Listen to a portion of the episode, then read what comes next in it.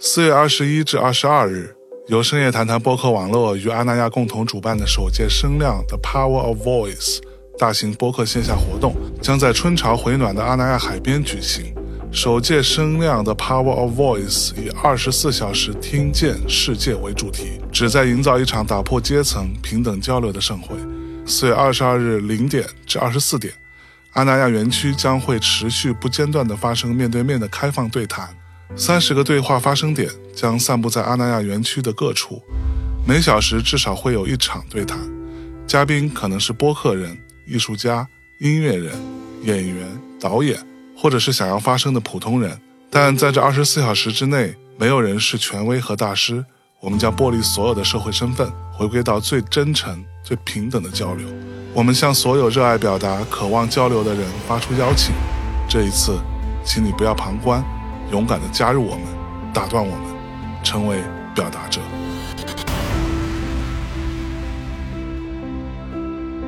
我从来不认为要以年龄段去区分一个人，每个人都是要单独。某种意义上来说，品味就是信息差，审美是对细枝末节的你已经看透了一切，知道这一切都是虚无的，所有的事情都是来了又走，走了又来。但同时，你又可以接受它们，并不是所有的努力都是有回报的，也并不是你用尽了所有力气就会有一个完美的作品。更多活动信息，请点击置顶评论中的腾讯文档链接。嘉宾阵容、完整日程等信息也将陆续揭晓，敬请期待。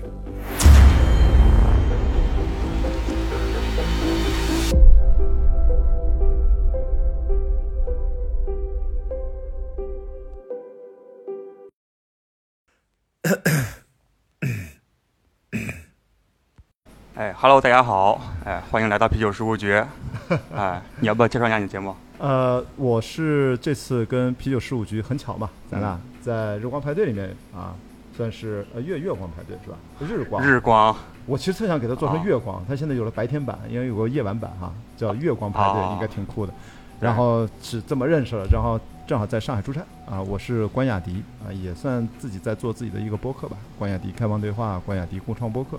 大概是这样，很高兴。对，关老师是有很多身份啊，最早是做户外，嗯，户外圈的前辈。啊，没没没，我其实一直做电影，然后户外兴趣爱好，但是也累积了小十年的时间，就不知不觉搞得很专业。也谈不上专业，其实都是业余爱好。然后参加一些陆地上的越野跑比赛，慢慢的也登山。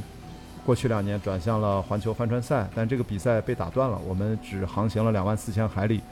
然后就值两万四千海里，因为一共四万一千海里，因为环球一圈嘛，所以等于现在我也在等待疫情相对平复一些，是不是就能够这个比赛重启？大概可能最早也得明年二月，但现在看来不太确定啊，不好说。嗯，其实今天。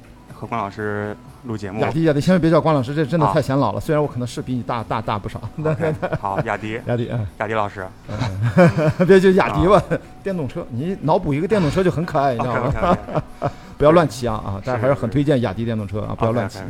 对，然后其实录节目之前还是挺紧张的啊啊，因为听说嗯，雅迪老雅迪嗯特别帅哇，所以我来之前。先去剪了个头发，不是，看来还是效果还是很明显，是吧？啊，要把这个形象管理弄好，因为我们今天刚好还是在同时备份了一个视频版。啊，对，而且是三个机位，我今天真的是学习了啊。对，因为我自以为我录播客还是尝试编的挺专业的吧，但是我发现和雅和雅迪相比，那真的是相形见绌。不不不，啊，我看着这都唬人的。你看我做播客，我都是。我自己风格是不剪辑的，嗯，所以说几乎不剪辑啊，就是我只是镜头瞬间，比如谁说话，镜头给谁啊这种。对，所以你自己的做，我因为我听了几期，其实是都是真的关于啤酒的是吗？呃，大部分是。对对，其实我觉得你的，因为我也听了你的播客嘛，我觉得你的就是不剪辑，其实是想营造一种所谓的真实的，甚至是不专业的感觉，但其实你是用一种很专业的态度，这些设备啊这些。背后的一些逻辑，在做一个所谓的不专业或者是真实的这样的一个内容，是不是？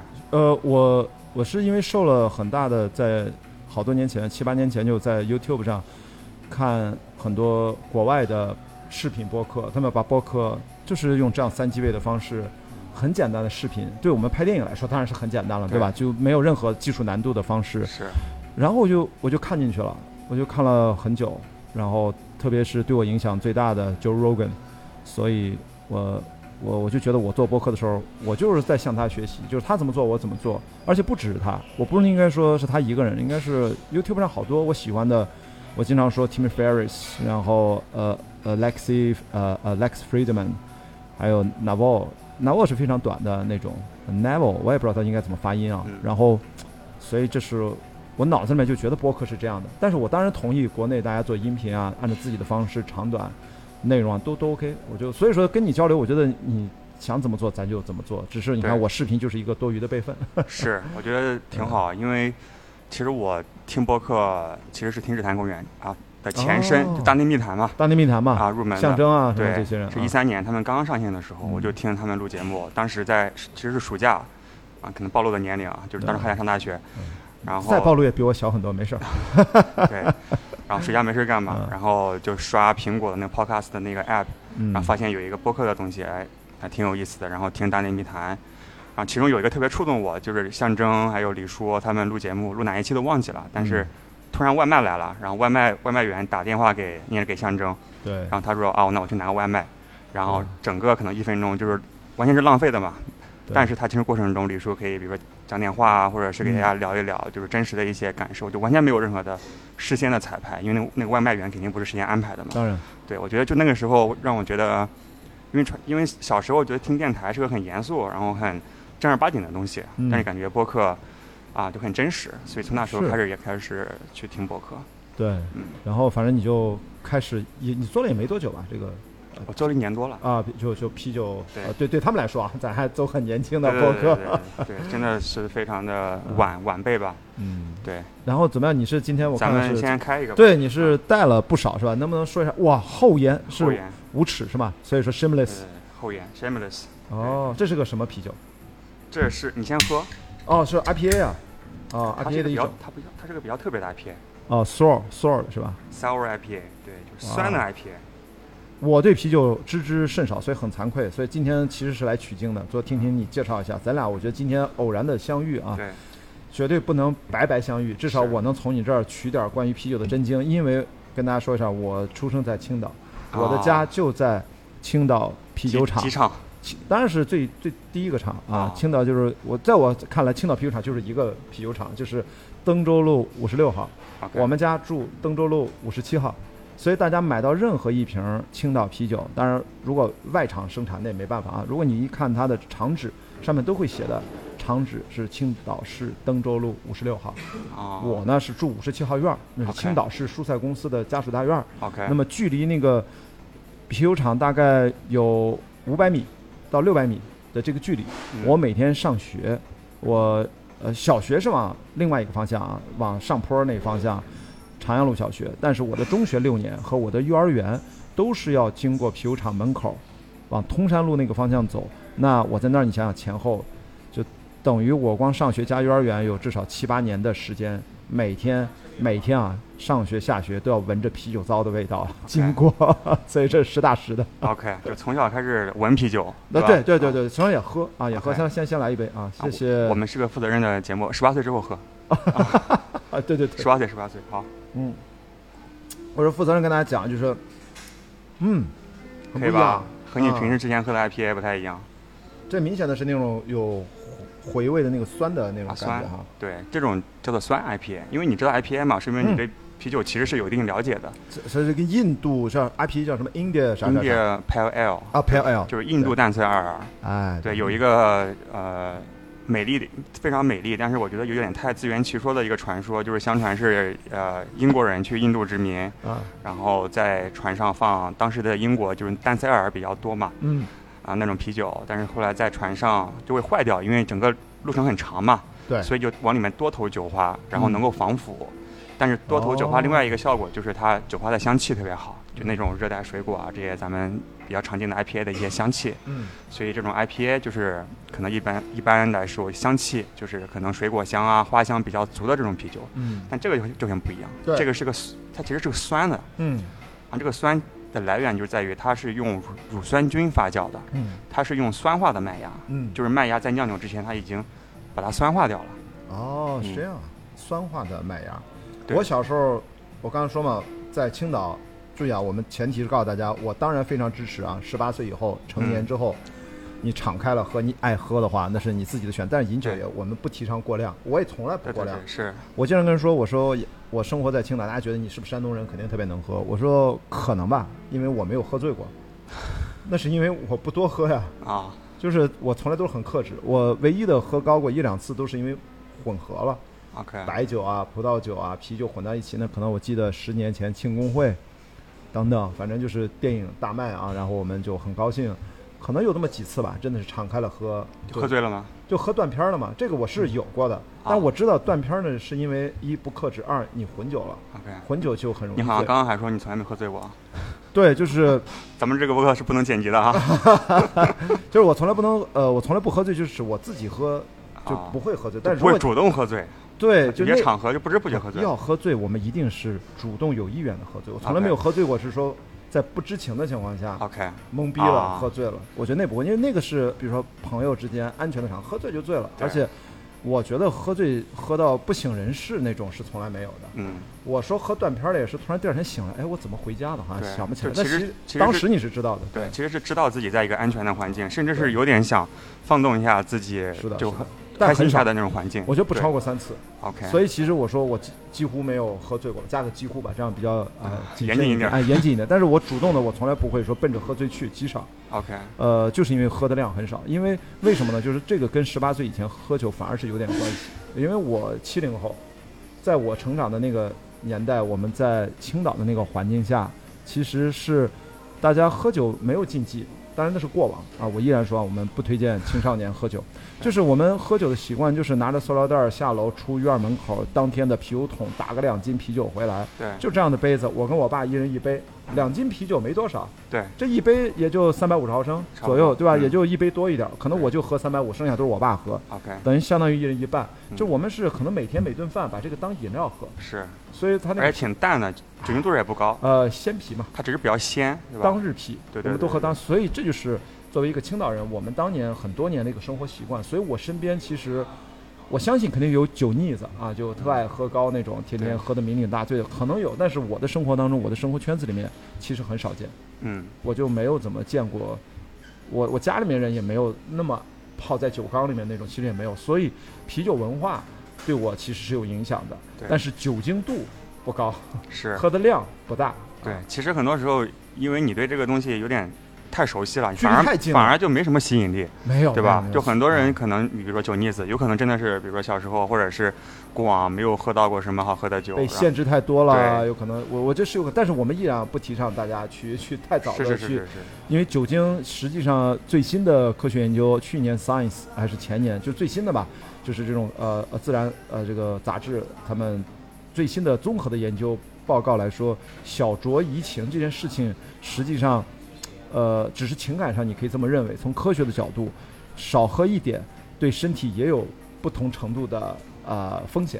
所以不存在说你喝的少就没事儿。对，呃，酒精其实任何量的摄入，其实对身体是没有益处的，这个是现代医学的科学的论证。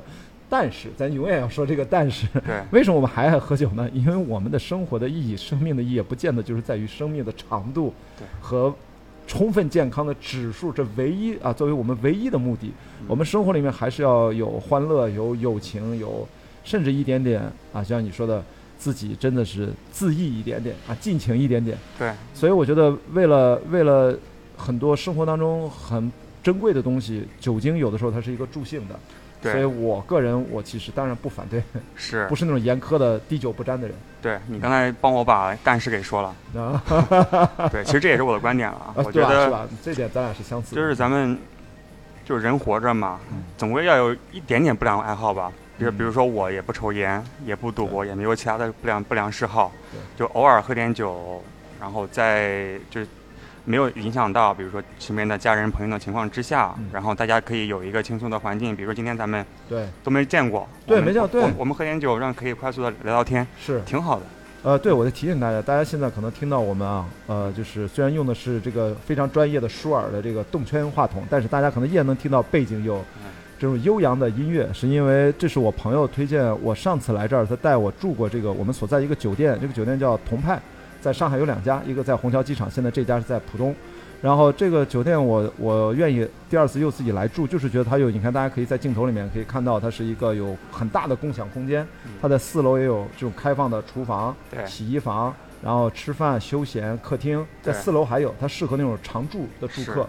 然后我觉得这个环，我觉得虹桥那家我还没去过，应该比这更大。OK，呃，所以呢，我就你看咱俩见面，我就约在这儿，对是不是拍起来空间也多？对对对，很真实。而且今天还好没有人，那么刚好在我们的对面，今天晚上好像是每周还是我不知道多久，他们会做一次音乐的沙龙，是，然后会有现场乐队的演出 live band，就还我今天赶不上了，因为我一会儿就要飞武汉了，对，所以我就哎把你请来到这儿。是是挺好的。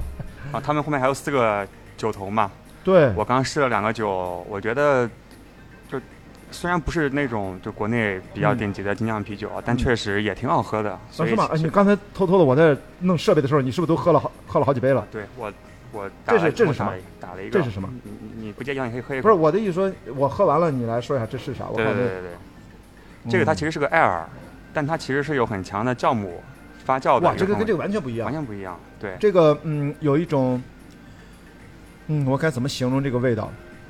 哎，甘甜，对它有一种甘甜。对它其实嗯是酵母发酵带来的一些香料的味道，哎，对，香料的，味道。它就没有任何的酸味。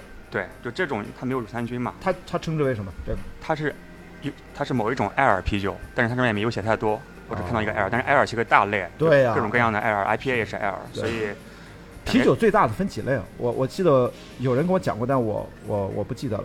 IPA 是其中一个大类对，就根据发酵方式。啊，拉格对，还有叫拉格的，对对对对，根据发酵方式来分的话，嗯啊、笼笼统上，啊、可以分为就是上层发酵还有下层发酵，嗯就是你投进去的这个酵母，它嗯它在发酵的时候，嗯它是在处于这个麦汁的上面还是下面？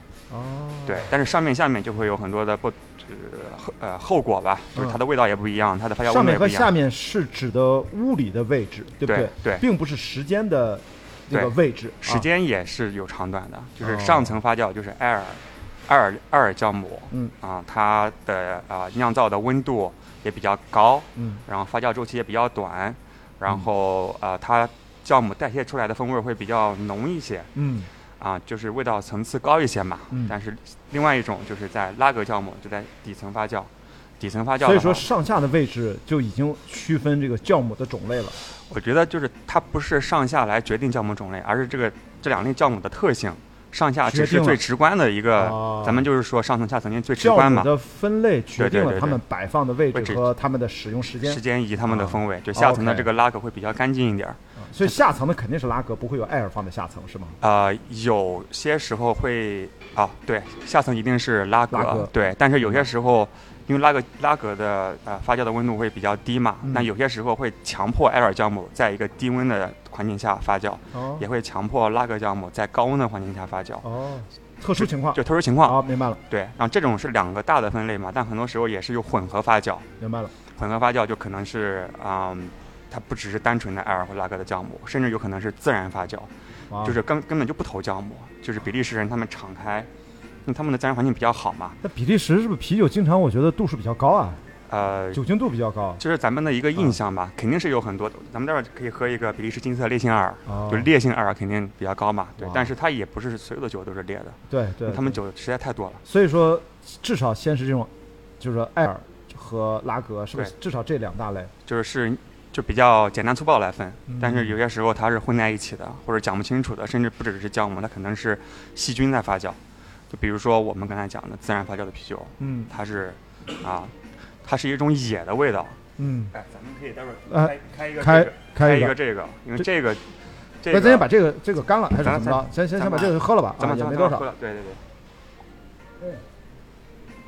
啊，这个啊后叫厚颜无耻的这 Sour IPA，对厚颜，对这个我可以再多说两句。厚颜 IPA，、在这儿啊，它是一个来自成都的酒厂，叫做美西。哦中国的，对，cool 美西就是 Wild West，啊，它是一它是一对夫妇来创立的厂牌，然后那个呃那个老公是美国人嗯啊、来自美国犹他州，就是最不应该喝酒的一个。本期播客所有的啤酒啊，都是 您这边独家的提供，我啊是否是广告我也不管，啊 反正我就配着喝。没有，其实其实没有广告，就是来来之前我就是从冰箱里随便拿了几对瓶。对，这才有意思，是随机的。对对对，哎，早知道应该拿一些广告过来对呀，你看，哇但没事，我们就是就是这么就是这么随意啊，就是这么很随意，很随意，很随意。对，就这个其实是本来，嗯其实我们的逻辑就是我本来喜欢喝酒，所以才会做博客，然后所以才会请那些我喜欢的那些厂牌来录节目，对，所以其实都是因为。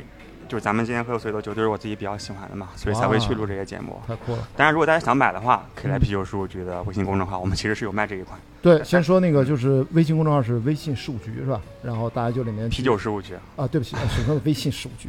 啤酒事务局里面，其实你们自己就会看到你喜欢喝的、推荐的一些东西。对，一些、哦一些啤酒，对，不是所有的。今天好蛮好的蛮好的像只有这一款能买得到。然后成都的厂牌啊，挺好的，咱们这会儿可以比较一下，对比一个。OK，嗯，野山梅酸艾尔，哎，这也是个酸艾尔，对，那这个酸和那个酸是不一样。嗯但这个也是武汉本土酿造。哎，我明天就去武汉，哎，那哎先是吧喝武汉的。对先喝，对可以去他店里喝。对，我在没有去武汉之前，先喝一个武汉本土的啤酒。哇，红的，嗯，红颜色的，天哪！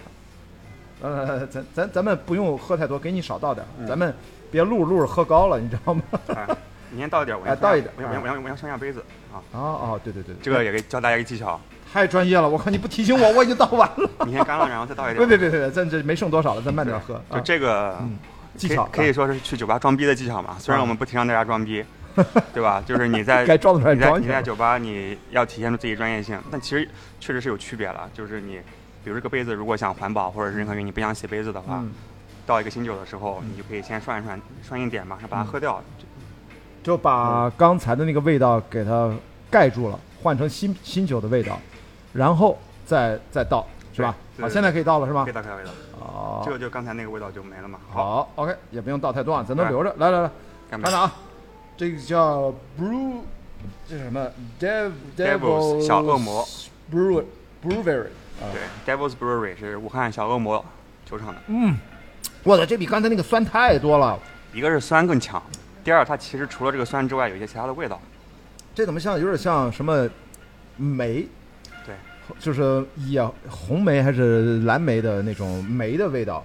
它是啊加了蓝莓，你看，然后但这个蓝莓呢，它是比较特别，它是、是比较野生的那种，是吧？它据说是在野外，你看，呃，就是它不是那个人工人工那个去种植的。我为什么说蓝莓？你知道，你知道我我在二零一八年去跑那个十七天穿越比利牛斯八百六十六公里啊，我经常说九百公里，接近九百公里，从地中海这一侧跑到大西洋那一头。我们跑到中间的时候啊，嗯我记得有一天跑着跑着，我遇到一个老头儿，就是我们遇到那种路上的徒步，嗯我在那跑呢，也有人在那背着包徒步。我看他在那路边在那摘，我说你干嘛呢？他说 blueberry。我一看，哇，地上长的有各种的蓝莓，我操，我也停下，我也在那嘎嘎抓抓抓，嘎在那吃我说这能吃吗？他说可以吃啊，很安全。你看我也在吃，对，然后吃完那个味道特别酸，跟我们现在在对盒马生鲜买一些那个完全不一样，完全不一样。所以我刚才一喝这个，我脑子里面想到的是那个东西，对对对。居然是对的。对，真的是对的，对，说明 这下说明啊，不说明人家还原的对，对对对，而且我刚好遇到嘛，要是别人没遇到，嗯。他不一定能反应的那么准确，对。吧？所以所以这个这个味道其实英文中有个词叫做 funky，就是野就是有点那种，你如果仔细品的话，它有点稍微臭臭已经到，这儿了，已经到这儿是吧？慢慢喝慢慢喝，对啊，它其实有点那种湿抹布，然后甚至是马马，嗯，就它是有点有点臭臭的，就有点类似臭豆腐一样的。其实，但这个可能不是很明显啊。就是如果真的是啊，真正自然发酵，或者是投了就是很但我喜欢啊，我觉得 OK 啊，对对。对对对，这就就像臭豆腐一样，其实很多人喜欢吃嘛。所以它里面一个是用了野的蓝莓，嗯，还有什么？然后第二就是它其实是呃，据那个老板说啊，它是嗯放了一些啊、其实是采集过来的，就是一些野生的酵母，就用于发酵。酵母都是 酵母都是野生的，呃，也不是，现在大部分都是人工培育的。嗯但是就刚才咱们讲的比利时，他们是完全敞开，完全不投任何东西，让空气中的这些微生物自然的进去。有机啤酒。这个真这个真的是非常非常牛逼，对。但是在国内咱们的环境有限，而且也啊、咱们国内精酿精酿的整个的行业也没有多少年去研发这些东西嘛，所以现在有一种中间的做法，就是他们会买来一些啊、就在呃户外嗯在野外采集过来的一些野生酵母投进去，嗯，所以风味上面来说，它是有一点可能接近自然发酵的这样的一种野的味道在里面。酷。所以这个野的这个味道就不仅是来自于野的蓝莓，嗯，包括它的那个酵母也是比较特别。酷嗯，我觉得这个太棒了。我觉得今天咱俩，你不觉得吗？就是咱俩今天随机碰面的这一次，对，绝对是至少对我来说是绝对是长见识、视野大开。虽然你看我真的平时从小就爱喝啤酒，就是当成饮料喝，但是嗯其实完全不具备这方面的知识。那青岛啤酒算什么啤酒？青岛啤酒算就就国际淡色拉格，哦就拉格不就是很啊很清澈的嘛，然后很干净的，所以就是咱们大部分喝的这种大力棒子，不管是在中国还是在美国，嗯在任何一个国家，其实都是最流行的就是这种风格。就拉格。对，但是这个拉格，嗯，怎么说，就是不一定都不好喝。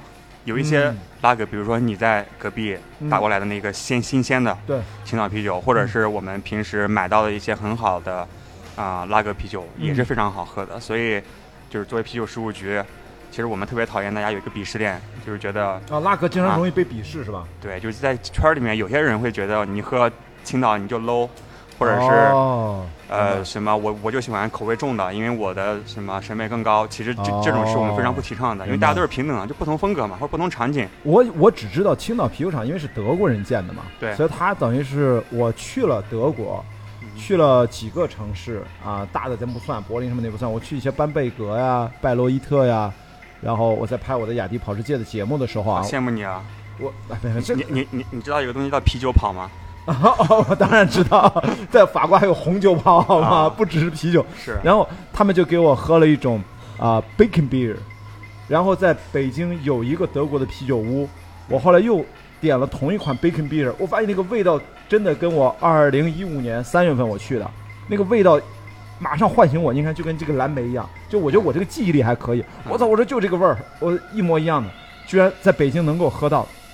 所以你觉得这个是不是从呃我的概念只有地理上的概念？嗯，那么青岛啤酒它是不是就算是德国的？就是德国是不是也很流行拉格？照你这么说，啊、就坦白说，因为我啊虽然是啤酒事务局的主播，啊但是其实我的角色更多的是小白在发问的角色，所以其实我 其实我不专业，但其实 没关系。但你已经对话过那么多专业的人，你是是是，啊，对对，我也是。二手经验肯定是很丰哎富的。，是，我也是最近发现，就 嗯做节目一年多之来，嗯就不不知不觉，感觉好像对啤酒的了解加深了很多。嗯因为至少咱们中国精酿圈，我们就大部分的一些牛逼的一些人物，我们都深入的至少聊过一个半小时嘛。对，所以其实确实也积累了很多的二手经验。是那首先，呃，就在我的认知里面嗯啊，就德国确实可能传统上面他们也也不能说传统嘛，因为拉格其实它还是挺就是近代出现的东西，因为拉格其实是哦需要控制发酵温度。哦，OK，啊、所以说在古代的时候，首先它酿造的这个季节非常大的限制，然后其次如果控制控制发酵温度的话，其实很不划算，因为产量的问题。对产量或者甚至可能是比如说要需要，比如说冬天去冻一些冰块或者什么，或者是地窖嗯啊，就会麻烦嘛。所以嗯其实拉格啤酒本身它的出现，它不是一个嗯、不是一个就是自古以来就有的东西嗯啊，或者是它的流行吧，嗯说的严谨一点儿。嗯然后其实呃咱们现代工业、现代啤酒的一个发源啊，据我的了解啊嗯，啊，如果讲的不对，大家可以在评论区骂我。就是其实是在捷克，是吗？捷克的捷克的就皮尔森啤酒，你应该听说过。当然我喝对对对过啊。皮尔森的第一款皮尔森嗯啊，就是在皮尔森，其实是个捷克的城市的名字，嗯就是市民啤酒厂。然后他们觉得传统啤酒太难喝了，然后他们啊，据说是啊，就就建造了一个啤酒厂，还是占领了啤酒厂，叫做市民啤酒厂。然后他们开始酿造那个皮尔森啤酒。皮尔森其实也是拉格的工艺，它用的是拉格的哦酵母。然后从此就是高品质的这种拉格啤酒，然后被啊捷克人去发明，然后同时可能在世界上很多地方开始去流行。所以还是欧洲，欧洲对这个啤酒，但是啤酒文化贡献非常大，那肯定是对吧？对，我因为布拉格，我是也去拍过雅迪跑世界，我也在那儿跑过，所以我走到哪儿喝到哪儿。你下一你现在拍拍两季了是吧？呃，马呃要第四季拍完了，没钱剪，所以还得招商 OK 啊。这个咱们啤酒事务局的听众啊，万一你喜欢越野跑，喜啊呃，也万一你是雅迪跑世界的观众。啊，我们现在还在努力的招商招募啊，然后希望能找到钱，或者我赚到钱，我自己拿我自己的资金再投入到把雅迪跑世界第四季把它拍完。啊雅迪跑世界第四季就克里伯环球帆船赛了，前三季都在陆地上，了解全世界去了几十个国家，OK 都是参加我越野跑的过程，所以我自己有一个小小的纪录片节目，在小圈子里面大家很爱看，经常翻来覆去几十遍那么来回看。OK，我也不知道为什么，反正这个节目就很魔性，啊非常魔性。我我我刚刚想说，你下一季如果拍的话，嗯需要一个端茶倒水或者是拎包倒啤酒的，你可以可以找我。我觉得应该回头应该有一个户外运动和啤酒混搭的这样的一个一条线索，应该很酷。因为真的我真的我因为有喝啤酒的这个兴趣，就是我喝的量很少，但每次我不管是点牛排还是吃什么，我肯定点一杯当地的啤酒。我就说你就当地对 local，我就是 local beer，你给我一个 local beer，对我根本不挑的对。你当地人喝什么，我喝什么，我也不问，我就嗯啥嗯大概这个味道，所以我根本不知道我喝过了啥。对但你说皮尔森，我可当然有印象，毫无疑问。是这捷克个咱俩分了捷捷克这个一块儿捷克我还没去过，但是就非常嗯羡慕你啊，感觉你去了很多地方，而且你去的地方，感觉好像正好就是和和当地的这个啤酒其实可以很好的结合。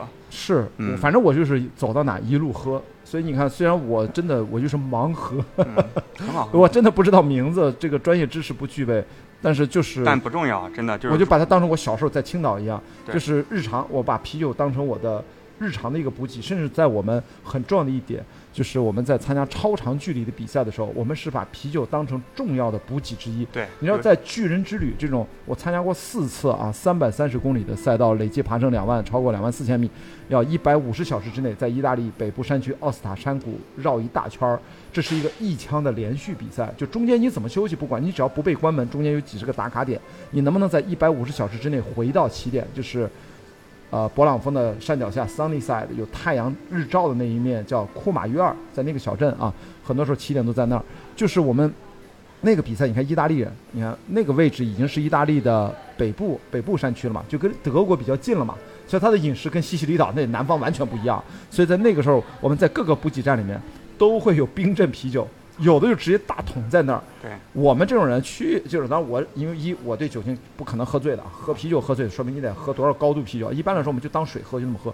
到了补给站，我就咚咚咚先来两大杯，你知道为什么？一，这个啤酒花这里面绝对是液体面包，就经常那么说，对吧？它是很好的补给。第二，最重要一点就是它冰镇啤酒，我们是超长距离的跑啊，对肌肉酸痛、关节啊疼痛各方面，它能够镇痛，对降低你的炎症的可能性。啊，所以既补充了热量，然后帮助你胃部能够进行啊、辅助消化的作用，对，同时又很爽，冰同时冰的冰的哎饮料，冰冰，然后就能给你减轻炎症。所以说，啤酒真的是这种超长耐力运动啊，只要你对啤酒啊、对酒精不过敏，对对对，那么我觉得，因为你那个时候在大量的消耗，嗯这点热量就忽略不计了。嗯，然后其实是一个特别有效的一个能量的补给，口感也好，精神也好，各方面都好啊，所以我觉得真的太棒了。啊来牛逼呃，干了，哇！我觉得，我觉得这个酒就得大口喝，能喝出是吧？太酸了，我操，太酸了。嗯，我第一次喝那么酸的啤酒，但是我很喜欢。感觉雅迪的酒量非常好。啊，这个啤酒应该还好，还好。来来，咱咱们咱们换一个，换一个。。好哎，咱后面还有几瓶，咱看看控制一下速度。啊，你想有几瓶？不是，别别别别别，我车在外面。我我操，你车上还有？对我这这哇，这个是个玻璃瓶的，哟，这是老外的，这这 Chocolate 哎，Manifesto Manifesto，哎，这是个 Manifesto 是宣言，不是共产党共产党宣言，啊对对对对对 c o m m u n i s Manifesto。对啊，看中文翻译叫做巧克力宣言。哇，这这是产地是哪里？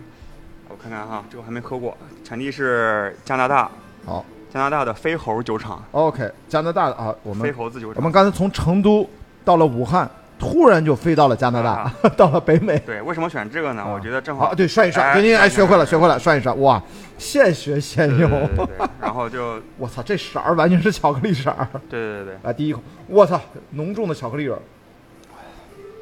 嗯来啊，嗯，哇，正儿八经倒一个，啊，正儿八经倒倒一个，对对对对。OK OK，好慢慢来，慢慢来，反正就这一瓶，咱今天都不多。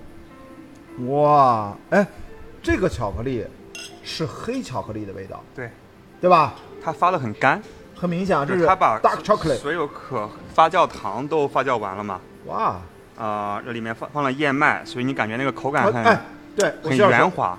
你不说燕麦，我正想说，我说这怎么有点麦片儿的味道？我正要说这个早餐那个麦片儿那个味道，对吧？它有就是你一喝是巧克力的味道，你咽下去之后，你这个回味回上来那个劲儿是燕麦的味道我觉得你特别适合做做啤酒节目。啊是吧嗯，非常专，非常虽然虽然可能就是可能之前没有刻意去了解过啤酒知识，但是你的这个第一的这个反应，啊其实都是都是对的。啊是吗？对啊，里面这你看我都没有看，你拿我都没有看成分里面啊。放了那个一个是燕麦，一个是黑麦，这都是有那种谷物的那个早餐那种感觉。我跟你说，哎，嗯对，就是就是那种谷物感。是我跟你说，我只能做啤酒，啊，红酒我喝过很多种，我就分不太出来，是 你吧知道吗？就是我真的喝过很多，但当然红葡萄酒和白葡萄酒我是能分出来的。就是盲喝啊，盲喝，就那色儿也不一样我。但是对红葡萄酒给到我，你说什么？它不是分大概那么几种嘛？对我不太认什么 Chardonnay 什么的对，那种，我其实我分不太其实出来我也不行，就是其实但啤酒太不一样了。对嗯，因为其其实我本来我也我也想去装逼去做一个什么葡萄酒节目，什么烈酒节目、whisky 节目，对吧？但是后来发现。Whisky 又又又是另外一回事。对对对，但是嗯我觉得就真的可能我的我的味我的口感啊味觉也是你的味蕾决定的。对也也是嗯可能呃能力有限吧。嗯我觉得这啤酒咱们刚才喝那几款，嗯，就每个都非常直接，对就是不需要大家去深入学习什么东西，其实是感受到不同。就是跟积累有关，因为咱们的味蕾，实际上如果从生物学上的角度来说，它的识别系统，显然你喝的啤酒的数量足够多，它识别的足够多，它马上能调取记忆和相关的识别。但是说白了就是咱们的葡萄葡萄酒和和 whisky 喝的还不够多。我觉得吧有，我觉得一个是这个嘛，嗯那第二就真的是因为啤酒是非常开放、非常包容。嗯比如说咱们刚才喝到树莓的蓝莓的味道，对喝到那个呃什么燕麦的味道，嗯，就不是里面的一些啊，比如麦芽带来的，它就是放了这些东西。对，所以其实啤酒为什么我特别喜欢，就是因为我觉得啤酒很包容。嗯比如说葡萄酒的酿造应该是有一定的规范的。说白了就在在发酵的时候，你想往里放什么都对，可以真。的真的是想让什么就放什么。就之前上海我们有厂牌，下次你可能你来的时候，我们带带你嗯尝试一下。就名人酿造，嗯，它往里面放小龙虾，哇它往里面放榴莲，哇，所以你不可能作为正常人，你不可能错过榴莲的味道吧？我觉得这都是啥呀？但就是你可能不喜欢喝，但是嗯正好就证明刚才我说的，就是啤酒非常包容。所以你这么说就会发现，嗯这就是为什么最近这个精酿它能够啊、就像雨后春笋一样，特别是在过去几年，嗯，就遍地开花。特别是这咱们不说国际了啊，咱就说国内，对，就是生活水平一旦提高了之后，大家稍微的追求一点高一点的生活的品质，或者说我对自己的这个口感的这种另类的这种追求探索，我觉得啤酒酿造完全是探探索，是，大胆的探索，大胆的做 mix。嗯。然后就就真的是你都你你想做一个你独有的风味，好像没有那么难，没有很难，没有那么难。就哪怕你哎，技术水平有限，但是你往里面你敢加东西，但它能带来东西。但很简单，嗯。你要说你做一个自己口感的葡萄酒对，或者说 whisky，那就太难了，就是取决于你的葡萄的种植的这个品质怎么样。，对 whisky 你的酿造技术，那那绝对对。就会因为和和桶有关的嘛。对，但咱们在国内其实橡木不是橡木桶这个文化不是个啊、传统的一个东西，对。所以其实我觉得就啤酒的创新，嗯，那么就非常简单，而且我觉得就是其实是其实是追求自由的一种方式，嗯。就摆脱限制嘛，因为咱们现在社会社会里面有很多限制嘛，嗯，然后有有些东西咱们也不好说，对吧？也非常 free 哈，感觉啤酒酿造比较 free，你在里面其实是有自己的表达的，对，然后它代表了很多精酿的对，啊，就啤酒的一些啊、想去倡导的一些文化、一些理念嘛，就是我们想把这些理念都去挖掘给大家。不，我是想问他，我说你是你到底想表达什么？把啤酒做成了麻辣小龙虾的味道，做成了榴莲的味道，你想表达个啥？啊下次我把那个范老师请过来，你可以当面当面质问他。对，但但是我我非常喜欢这种自由的感觉，真的很棒。来来来来来，嗯，就说实话，我我我喝过那个小龙虾的那个啤酒就是说实话，就是它有十三香的那个香料的味道。刚才你我操，十三香的做不是那个，因为十三香里面有，比如说胡椒，那个有啊、什么盐水子、嗯这香菜的这些味道是可以的，但是突然那么一说，这个本来啤酒来自于西方嘛，对毫无疑问啊，这不是个中国本土的东西。然后就强行的跟中国本土的饮食习惯做这个混搭，叫 fusion，对这叫 fusion，是是是是，虽然。虽然有点简单粗暴，但是我觉得他就我每次给别人讲，你知道吗？有十三香小龙虾增味的啤酒，他们大家会觉得很震撼。嗯我觉得这个效果就达到了。嗯，就是更重要的不是这个酒好不好喝，对，而是让大家有一个非常大的对于啤酒啊、的一个印象的一个扭转，我觉得这这点就非常好。我觉得完全同意啊，就是我们经常说嘛，我们做电影经常说自己是一个 storyteller，我们不只呃不只是 filmmaker，我们是一个讲述故事的人。我觉得精酿啤酒就听上去就有无数个故事等待着被讲述，对等待着被挖掘，只是是通过你的味蕾，对通过你今天咱们到现在已经喝了三样，对加上你这个店酒这个比较一个简单的一个 air 啊，是我们今天已经喝了四样啤酒，对这基本上就背后都是至少是四个故事，都是非常不一样的人。对，就我觉得精酿啤酒它的好有两个，一个是首先很好喝嘛，嗯第二更重要的我觉得是它的文化属性。嗯就同样的，比如说咱们喝的这三款酒，嗯。啊、哦对，这个是老外的老外的酒那那那我就嗯加拿就不知道了。比如说这个成都的一个就是成都的，嗯、就是一对嗯。啊、一对夫妻，嗯。然后他们的性格想表达的，以及这个武汉的，对、我嗯回头可以介绍你和这个小恶魔的老板认识一下。一定要认识一下。然后大家的性格都不一样，嗯。然后大家都是想从啤酒中去，嗯，就表达一些东西，嗯，但这些东西可能是有些很微妙的，然后嗯需要，比如说我们帮大家去挖掘，是。这也是我们就啤酒事务局想要做的一个事情。你看，我就在看这个酒标，嗯。上面他说三种巧克力在这啊融在其中，一种是这个这个你吃得出来吗？三种巧克力，对啊，three kinds of chocolate, forest garden, of shade grown 什么 cacao knives, roasted whole cacao powder, chocolate malt。你看这种基本上，它用了各种的这种呃巧克力的麦芽，然后各种的这种什么经过 roasted 这种，就是所谓的就是烘烤过的，烘烤过的麦芽啊啊麦芽，嗯所以它其实你看人家这个啤酒它不是那么简单的，它是做的非常复杂的。这这个酒标上是一个非常详尽的产品介绍。而且嗯，它，你看它原料里面有没有巧克力？其实没有，哎，对吧？黑麦芽、燕麦、小麦麦芽、啤酒花、酵母，然后？它组合成了有巧克力的味道。哦，所以说它真的是 chocolate 的这种所谓的，它是告诉你 chocolate manifesto 就是这个宣言，嗯，只是说它追求的一种风味，但是原料对，完全不它反而含有。它反而没有巧克力。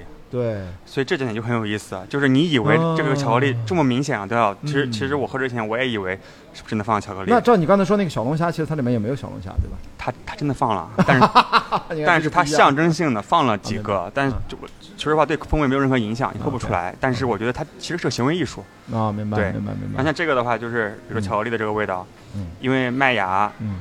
其实大麦是一种农作物嘛，嗯。然后其实就有点像咖啡，嗯，咖啡的这种烘烤还是烘烤还是烘焙啊？这个我嗯这我不，太清楚。我觉得我也不清楚，对对对，然后就是。它，咱咱们就是烘烤吧，嗯烘烤程度不一样。嗯可能刚开始的时候，如果最轻的话，可能是谷物的面粉的香气，嗯然后再啊、重一点，那它可能啊、是啊、带来一些就是烘烤的这个麦芽的一些香气，可能焦糖的一些香气，就有点这种焦糖了嘛。嗯然后再烘烤或者是烘焙程度高一对点，那可能就是有点焦了嘛，有点像这种巧克力或者咖啡的一些风味。对，但它不代表说一定往里面放了咖啡，因为嗯咖啡也是是可以放的，但其实它可以通过这个烘烤不同麦芽的这种拼配，然后去哦模拟出来一些近似的味道，嗯然后通过酵母的发酵，然后把它产生很多很有意思的风味，这点我觉得还挺有意思的。我感觉像是一个中学时候的化学老师干的事儿，嗯，就是天天的试各种的配方，对对对吧？是。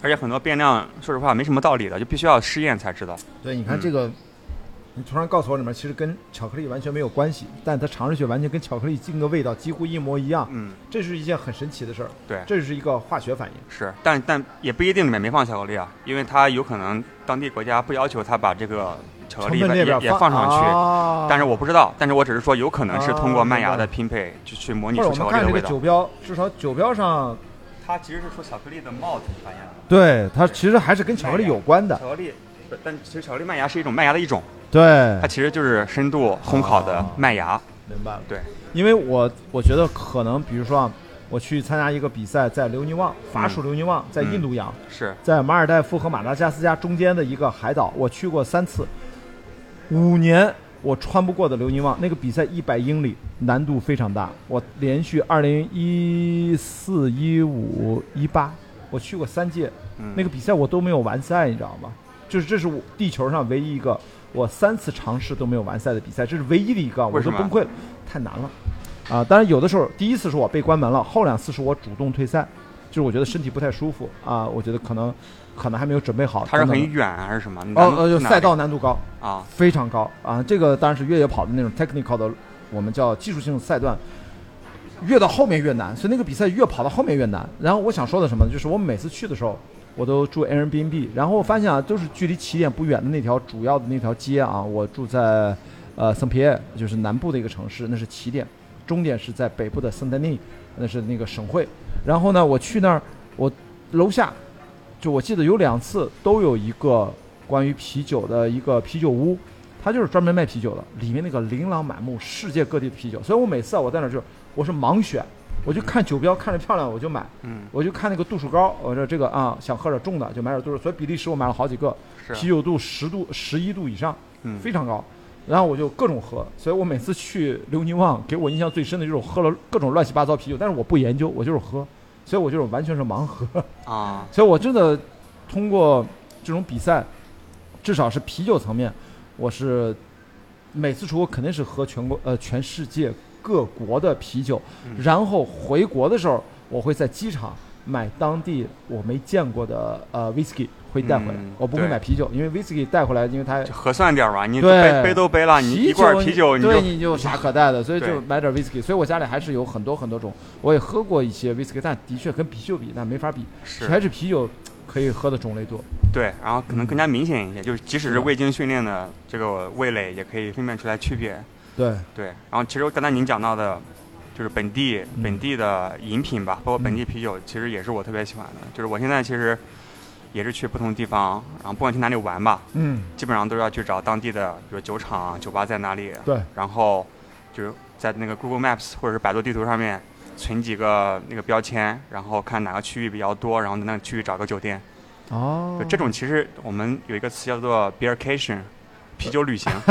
Beercation 不是 location 是 beercation，beercation，对对对。然后我们其实啤酒地图啊。对，其实我们也刚，嗯、对，其实我们也发我们也呃发起了一个啤酒旅行社的计划。嗯，啤酒旅行社你知道吗？哦，不知道，这不知道。我觉得你的啤酒事务局其实如果有个英文名字的话，我就叫 beercation 就很酷。呃你，现在有英文名吗？英文名更酷啊，，Beer Matters。哦，啤酒的一切哈，算是 Beer 对 beer matters 对吧？beer 呃 beer 非常重要，对吧？两对两个意思。呃，哎，那一个是啤酒的事物事情嘛。对对对但是啤酒很重要很重要，对 beer matters。来送你一个开瓶器，哦耶！哇，啤酒事务局，这其实是我们的啤啤酒起子嘛，啤酒旅行社的呃一个吨吨吨。对，是我们的开瓶器。那就凭着它，可以在全国三百多个精酿酒吧可以打折，甚至可以免费的一杯，甚至两杯酒。哦，是这样。你每次去，他都会给你送送一杯酒，有这样的。啊，对就是说白了，人家叫刷脸，你叫刷酒起子，刷对，因为一亮，这是个暗号。是是是，因为那酒吧老板其实都是当地一些啊，就本地人嘛。其实最、我觉得最好的就在，嗯而且你这个应该是限量版。呃，我们就印了一千个，卖对这的差不多了。对对，对所以说你只要拥有过这个，因为你上面写的二零二一嘛，对，你每年卖一千个，我从商业的营销的角度，对不起，这是我的老毛病，我做啊。电影娱乐营销的，我觉得这其实等于就是打折卡。对，你其实到就是虽然你看，你等于是会员，你比如卖这个呃，我不知道三十九、二十九、六十九、九十九无所谓，嗯，你未来就是你只要买了这个起子，你联名的不叫联名，你合作的几百家嗯。啊酒吧或精酿都可以打九折、八折不等。嗯，那我觉得大家买这个，其实很有价值，对啊因为基本上一晚上喝回来了。对，所以哎，我就这意思。对对对，所以其实就是，我觉得是三赢吧，就一个是我们可能卖点瓶起子赚点钱，嗯，但说实话，这是我觉得我嗯见过的最实用的打折卡，对，这算个打折卡吗对，而且哪怕你不去打折，你这个这是个平起子，你放钥匙扣上面，对，呃我觉得你您可以再考虑一个，下次把它做成那个冰箱贴的感觉。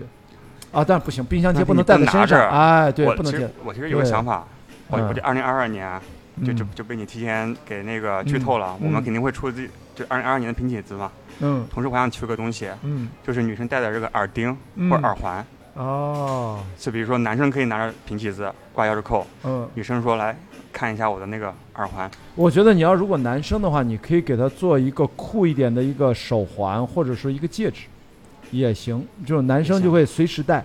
你说你这个方向，首先耳钉耳环是非常好，因为你我知道你赢得女性用户是赢得天下的，啊，男性用户实际上你真的是可以忽略的。像我这种，你真的是忽略不计的。男的不太，我觉得肯定不重要，在消费市场里面，永远是女性的天下。对所以我觉得你的那个耳钉啊，那个我不知道耳环什么都很酷，嗯我觉得是没有问题的。对嗯，但其实我我我我也是想营造一种大的这个反差，嗯因为比如说那个戒指嗯啊、说不定啊，在某些地方可能有人已经做过啤酒什么戒指啊之类的，但是我就想做一个大家从来没有想到过要做的东西，嗯，比如说耳环，对对，就大家会就是很萌嘛，而且比如说女生去去去酒吧喝酒，说老板来看一下我的耳环，你给我打个折，对，而且你现在是不是已经团结了合作很多个这种酒吧或者精酿的品牌了？嗯。就至少中国的一线精酿厂牌，我我我个人觉得可能大部分就是我们之前嗯啊、就认识的或者喜欢的厂牌，我们都已经邀请来录过节目，但是还有一些我们还没有机会认识。对对你这个真的做会员制是特别适合，就是你就做限量版，对吧？我二零二二年就一千个打折卡，等于就是你的耳环或者不管是什么啊，反正会员凭证对会员凭证这个东西是有效有效率的，是就是你就去呗。对我觉得这个这个蛮好的，剩下就是你的那个 beercation 要要在全国看怎么覆盖了，怎么覆盖，啊覆盖的越来越广。是是是，因为我们毕竟中国还是地大啊，地方大，然后对精酿主要覆盖一些主要人群，剩下就是全国各地都能享受，我觉得也蛮好的。对对对对，这个创意特别好，我觉得，我觉得最后你哪怕就光靠卖这个，这个流水都不低的。呃也也还行吧不。是你，你啊现在是一千个，你到卖到一万个呢？你卖一百块，那一万个就一百万。但你知道中国精酿爱好者有多少个吗？现在目前啊，现在多少？对，就是根据不同嗯，渠道的不同方法的嗯统计啊，可能也就是几千个，满打满算，哦，就是这几千个的定义，就不是说你喝过一个。精酿爱好者啊。也也不对，但是忠实的定义可能就是说，你主动会在网上搜一个什么精酿品牌嗯啊，或者是愿意听啤酒事务局的节目。就当然，我们每一期现在播放量在可能三万左右，嗯，嗯，对，但是我全网所有的所有全网播放。量，但是你知道，就就有些网站说不定是些水分，但我们也不知道。嗯，对，然后但是我们现在在我们的微信群里面，那我觉得肯定算忠实粉丝，因为他要需要去搜索微信。对，加小秘书几个群啊？微信群现在？我们现在有啊、五个全国群加二十八个城市群，那 OK，所以可能也就是几千个人。对，所以就是我感觉咱们就中国精酿这个圈子还是挺小的，所以未来想让更多人就不要太多负担，就是想、嗯比如说喜欢喝一个很好酸酸甜甜的一个什么蓝莓啤酒。对，啊，或者是想喜欢巧克力，对吧？然后去喝他一个他自己喜欢的一个非常明显味道的一个啤酒，嗯然后从此开始入坑精酿。我觉得嗯一会儿咱们最重要干的一件事情就是，你今天带来的这几样啤酒，咱们嗯一会儿跟咱俩一起合个影。啊，就是对对于咱们这期播客最重要的就是，我们希望把那么垂类的、很小的，哪怕只有全国啊 死忠粉，就关于经验，嗯，就他们真的花时间花心思在上面，可能就几千人，但是我们为什么要做这种？我觉得这是叫跨界对，破次元壁的这种对话的播客、偶遇的播客，不就为了把这个圈子扩大一点吗？因为？毕竟你也很苦，啊，没没没，我我是哎，我觉得我是另外一种代表，就是来来来，先碰一杯，就是我是闷头喝的那种，嗯，嗯，不是，我是说，就是不问三七二十一，我先喝了，我先干为敬，但具体是啥啤酒我真不知道，但是我一直在喝。啊，对，但是我我是说你的这个户外圈，嗯，户外圈感觉也是一个发展非常快，这两年就特别快，啊，是的，是的，是的。但是感觉总数也，哎，没有，我猜也有几千个人吧，超马越野跑，可能也就真的就几万人，几万人可能都往多了说，可能 OK 一万人就 OK 反复去参加超马越野跑比赛。但如果说是越野跑，更更大一点，更大一点啊，因为它不需要超长距离，短距离的嘛，很多人入门的都十几公里、二十公里。那如果是路跑，那就多了，那可能几十万人、上百万人。OK 全国有一个统计数据，就是参加过全程马拉松，呃，参加比赛的人大概二十多万人吧，那也挺多的了其实挺多的。啊。如果你是要说参加过马拉松比赛的人，那可能呃一百万左右。我就报名过，对哎报名报名很简单呀，就经常微信公众号看到，但如果你连短距离都算，比如他有些迷你马拉松四五公里那种嗯，那可能就就有个几百万人，但也不是很多啊，就是千万级吧，也就在千万级。哎，那我今天录完这期节目，我可以去报名一个四分四五公里的。对，你就报个迷你马拉哎，松嘛。我也是参加过马。拉松对你报个迷你马拉松，跑个四点什么二九五公里，对对吧？我觉得就无所谓。其实哎，跑步不重要，就是你你走路走完都行，对吧？就是关键是大家到户外啊，哪怕就是城市马拉松，那也是户外。走出来面对面，然后就做做一些事情。啤酒呢，因为我你看我接触的啤酒大部分都是因为户外，我因为户外运动，我们对把啤酒就当成一个，就是当成我们在户外运动当中不可或缺的一种。一，我刚才说了，它是很好的能量补给；二，它是 refresh，是我们精神能够调节的一个很重要的一个一个很重要的一个怎么说一个助推吧。嗯，然后才是完赛了之后，毫无疑问，大家来干一杯喝开心。是。所以说，啤酒对我们来说很重要，很重要，很重要。真的很重要。就是呢，从特别是对户外人群，大家户搞户外的人一般比较容易，相对来说，相对而言更开朗一些，，对天然的结合。天然的要跟你在户外的各种的不确定性、对各种的突发情况，你要去应对。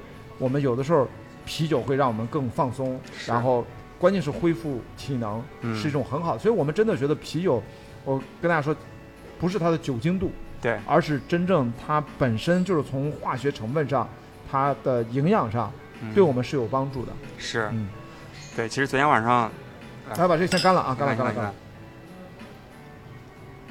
啊，因为我们后面还有，应该还有一个还应该还有一个哈，对，嗯对，其实你发现了吗？就是先喝两个酸的，嗯其实你包括口腔里啊，包括胃里，其实已经挺酸了嘛。对，喝一个这种比巧克力较重重麦芽，其实就是啊非常深度烘烤的麦芽风味的啤酒，嗯，能够把你的这个我不知道有没有科学道理啊，什么酸嗯碱平衡给给中 中和过来。对，好，来来来，咱们揭秘一下，来第第四款是什么？今天我，们接下来喝一个，哎，这个我喝过，是你肯定喝过的，这个比比利时还是啥？比利时的哎，你看你看你看，杜威的我哎你看肯定喝过嘛。对对对。你看，对，你看我这么不懂啤酒，我一看酒标我就说，哎，这是比利时一款吧？你看，对，这个也是一个比较大众的，就大家可能啊，在网上，甚至在超市里面，可能都会看到到一个杜威的一个比利时叫什么杜威是吧？杜威，啊，杜威啊，来来一点，来涮一下，涮一下，装装个逼，哎来装个逼啊哎啊！就比利时烈性金色尔，这个泡沫好丰富啊！非常丰富，很绵密。这个泡沫到底是怎么回事儿？就是这个是什么说法吗？是泡沫的多少是跟什么有关？我们经常说挂壁，我们青岛喝青岛啤酒经常说这个啤酒啊挂不挂壁就是泡沫啊。OK OK，来你说，来那别个倒太多。就为了不为了不被啤酒叔觉得听众以及我们的很多专业人士喷，我就不不回答你这个问题了，啊，因为感觉好像是一个挺专业的一个东西。其实不不专业是吧？其实很专业，就是我至今还没有搞清楚，因为它涉及到很多这种化学啊。哦，就因为这个问题其实是一个是个坑，很很很很很专业的问题。对你给我挖了一个坑，所以我就不往里啊不不。咱们别往里跳。但是我想说的是，我为什么跟大家说这事儿，就是我们在青岛喝啤酒的时候，嗯，最重要，你看你刚才倒啤酒也都已经动作很专业了，我就不说了，就说我们一般都会斜着嗯，贴着这个卑鄙下流。杯壁啊，对，就卑鄙下流，对，就是要不然的话，青岛啤酒，因为我们是很新，那个泡沫也很丰富的，是。所以经常你要不会倒的话，你是倒了半杯不到，那个泡沫都出来了。对所以我们自己就是真正的所谓的，就是我们这我真是喝啤酒长大的，所以最应该我不懂啤酒，但我们真的就是喝大的，嗯所以就是很正常啊。以及我们拿塑料袋儿该怎么去倒啤酒，都是倒的很稳，从来不会说有滴漏什么的。塑料袋儿你可以倒稳吗？当然不是，塑料袋是最好最好容易倒稳的。前阵儿我在那个呃一个网大很火，叫什么什么枪枪神硬硬汉枪神枪神硬汉我忘了，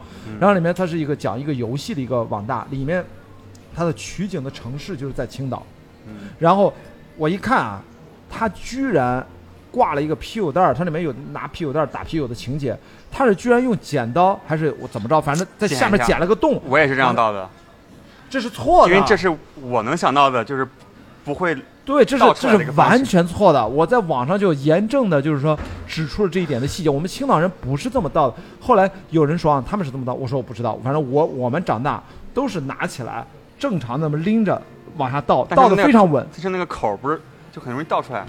这是大家的误解。其实需要练习。练习是一方面，我认为更多是认知。其实，你这是个塑料袋儿啊，啊你拎着一个塑料袋儿，但这个塑料袋儿是在青岛是打啤酒是专用的啤酒塑料袋儿啊，啊很厚，你拿针都扎不破，得使劲儿扎才能扎破。它是很厚，可以拎四斤六斤，它啤酒袋儿，而且大小不一样。我们一般拎起来，嗯，拉拿着一个角儿斜着往啤啤酒杯里面倒，倒的非常稳，非常非常的稳啊。所以说这其实这才是我们正式的倒法啊，从小都这么倒的，从来没有说撒一地或者从来没有。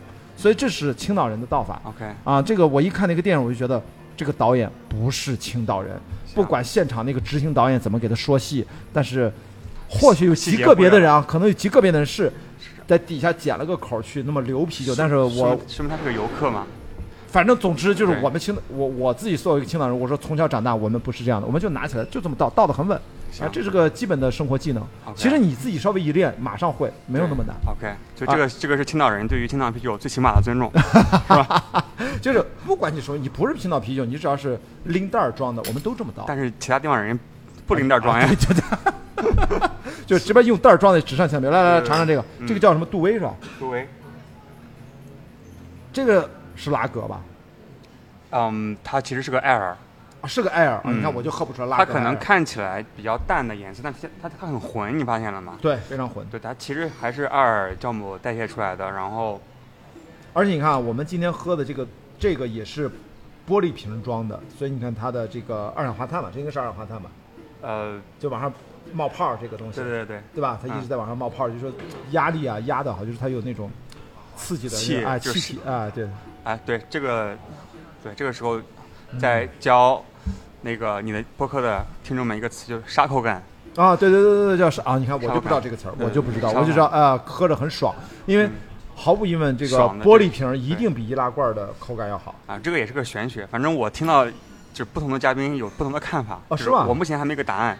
就是有些人会觉得玻璃玻璃瓶的它的密封性比还有那个抗那个阳光照射的这个能力，就是比嗯易拉罐要好。但有些人觉得易拉罐更好，所以我也没暂暂时搞清楚哦。。我说这个问题是因为，咱别说啤酒，嗯咱说的是可口可乐。对，可口可乐至少这个啊，我看了几本可口可乐创始人或者说他们的 CEO 的这种自传，网上不是都有卖的吗？嗯他们其实讲为什么早期都是瓶装的，就是从可乐的角度对二氧化碳的压强的角度，它一定比易拉罐的口感要好。所以我们在别说啤酒，啤酒我真的不太懂。我们说的可口可乐的层面，因为它是碳酸饮料，嗯它的瓶装的口感的确是比罐装的要好一些。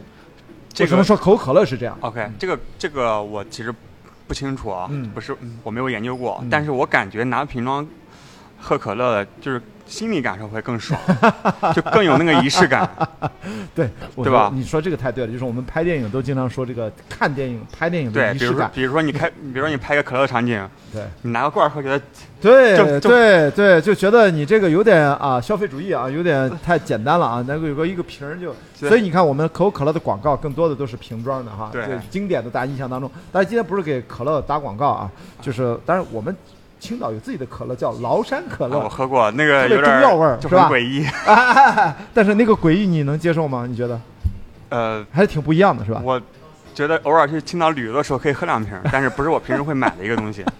对，不是也不太好买，这是我们小时候喝的，嗯就是崂山可乐是我们小时候喝的。我跟刚刚跟你说的嗯啊、就是咱们近现代第一款皮尔森啤酒啊，就是那个嗯乌奎尔也叫博士纳，嗯就在捷克布拉呃不是布拉格，捷克皮尔森酿的，嗯，它就是有草药香香气。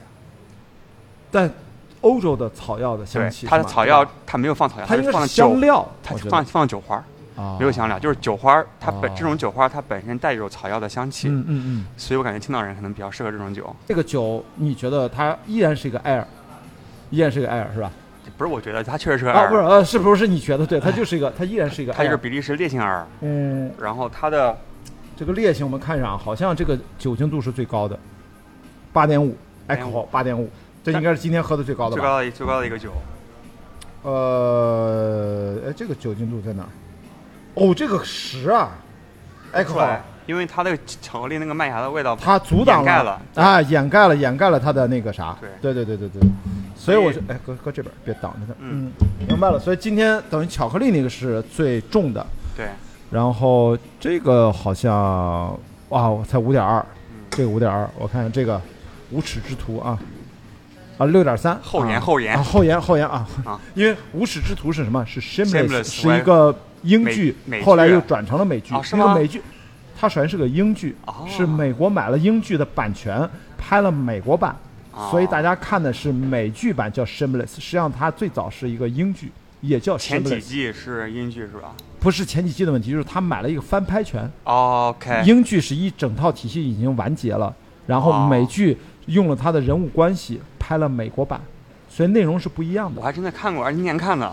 呃我非常，我《Shameless》是我自己觉得在整个的美剧历史上，绝对是我觉得排前五的一部剧。你为什么喜欢呢？我喜欢的是他的制作人，不是这部剧。他的制作人叫 John Wills。John Wells 是我在这么多的美剧的电视剧制作人里面，我非常欣赏的一位。他关注美国的普通老百姓，甚至是低收入、低收入人至是最。底层。对那么 John Wells，我第一次看的是二十多年前的那部剧，非常非常有名和流行，叫《Emergency》，叫急诊室的故事，在国内引进了。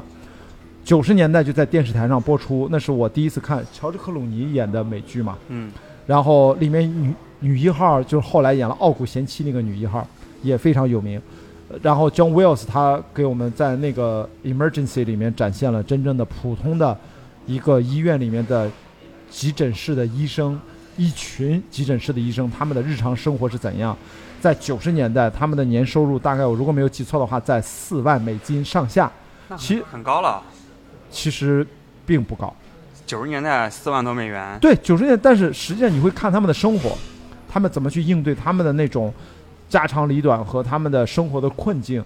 因为这四万多美金，你要做 resident 做住院医生，一层一层要很多年才能变成主治医生。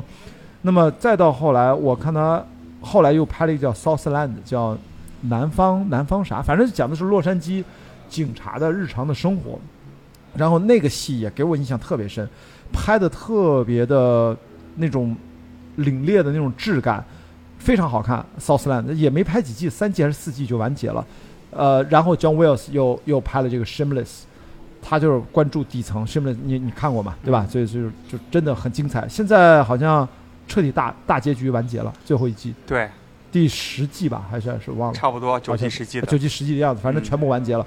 我我推荐给大家啊所以说背后你如果喜欢 Shameless 啊，但是其实是这款啤酒叫 Shameless，我们在这聊，今天聊啤酒怎么聊到美剧了？嗯但实际上我跟大家推荐的是背后的这个制作人叫 John Wells，他的就是他的他的态度，他的真正的对生活的观察和他做美剧的一些思考。都注入到这个作品当中，就是对普通人的这种精神关怀，嗯对他们的生活的观察。他拍的剧都不是那种特别的高大上，比如说《Gossip Girl》，对吧？绯闻女孩都是纽约上东区，都是那种有钱人的生活。没有，他的关心的是普通人的生活，嗯，工薪阶层的生活。但哪怕是医生，那些医生也其实收入不是那么高的。现在啊，你好的医生，但医生也高中低不同啊，就是现在可能医生一年是吧，至少七八万美金往上，或者说一年十万美金。再再说美国啊，美国的标准啊，在中国又不一样，中国是另外一个故事了。所以跟大家就顺道推荐一下，因为一款啤酒叫 Shameless，同名的美剧和英剧，英剧那个英国版本更加的 dark，更黑暗一点。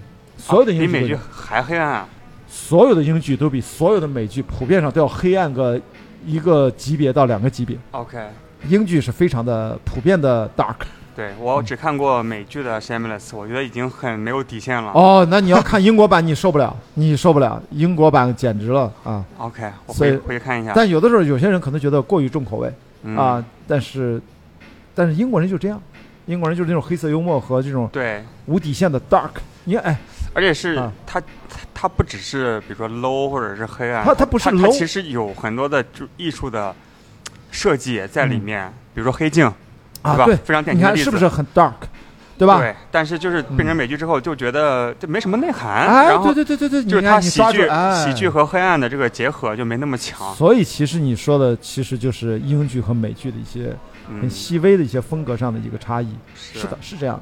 反正这个啊咱来来把把这个搞完，把这个搞完。但咱把它干了，把这个 Shameless 把它喝完，然后再把这个 Chocolate 喝完，好吧？好，我发现，这个我发现是不是做你的播客的嘉宾其实对的有一定的酒量？呃，你酒量算好的，就很少有嘉宾来主动一上来就是说来咱们把它干了。啊，是吗？啊，我完全没有概念。我 对你你是拿这个干青岛啤酒的这个勇气，还有酒量来干精酿啤酒。哦，这不一样是吗？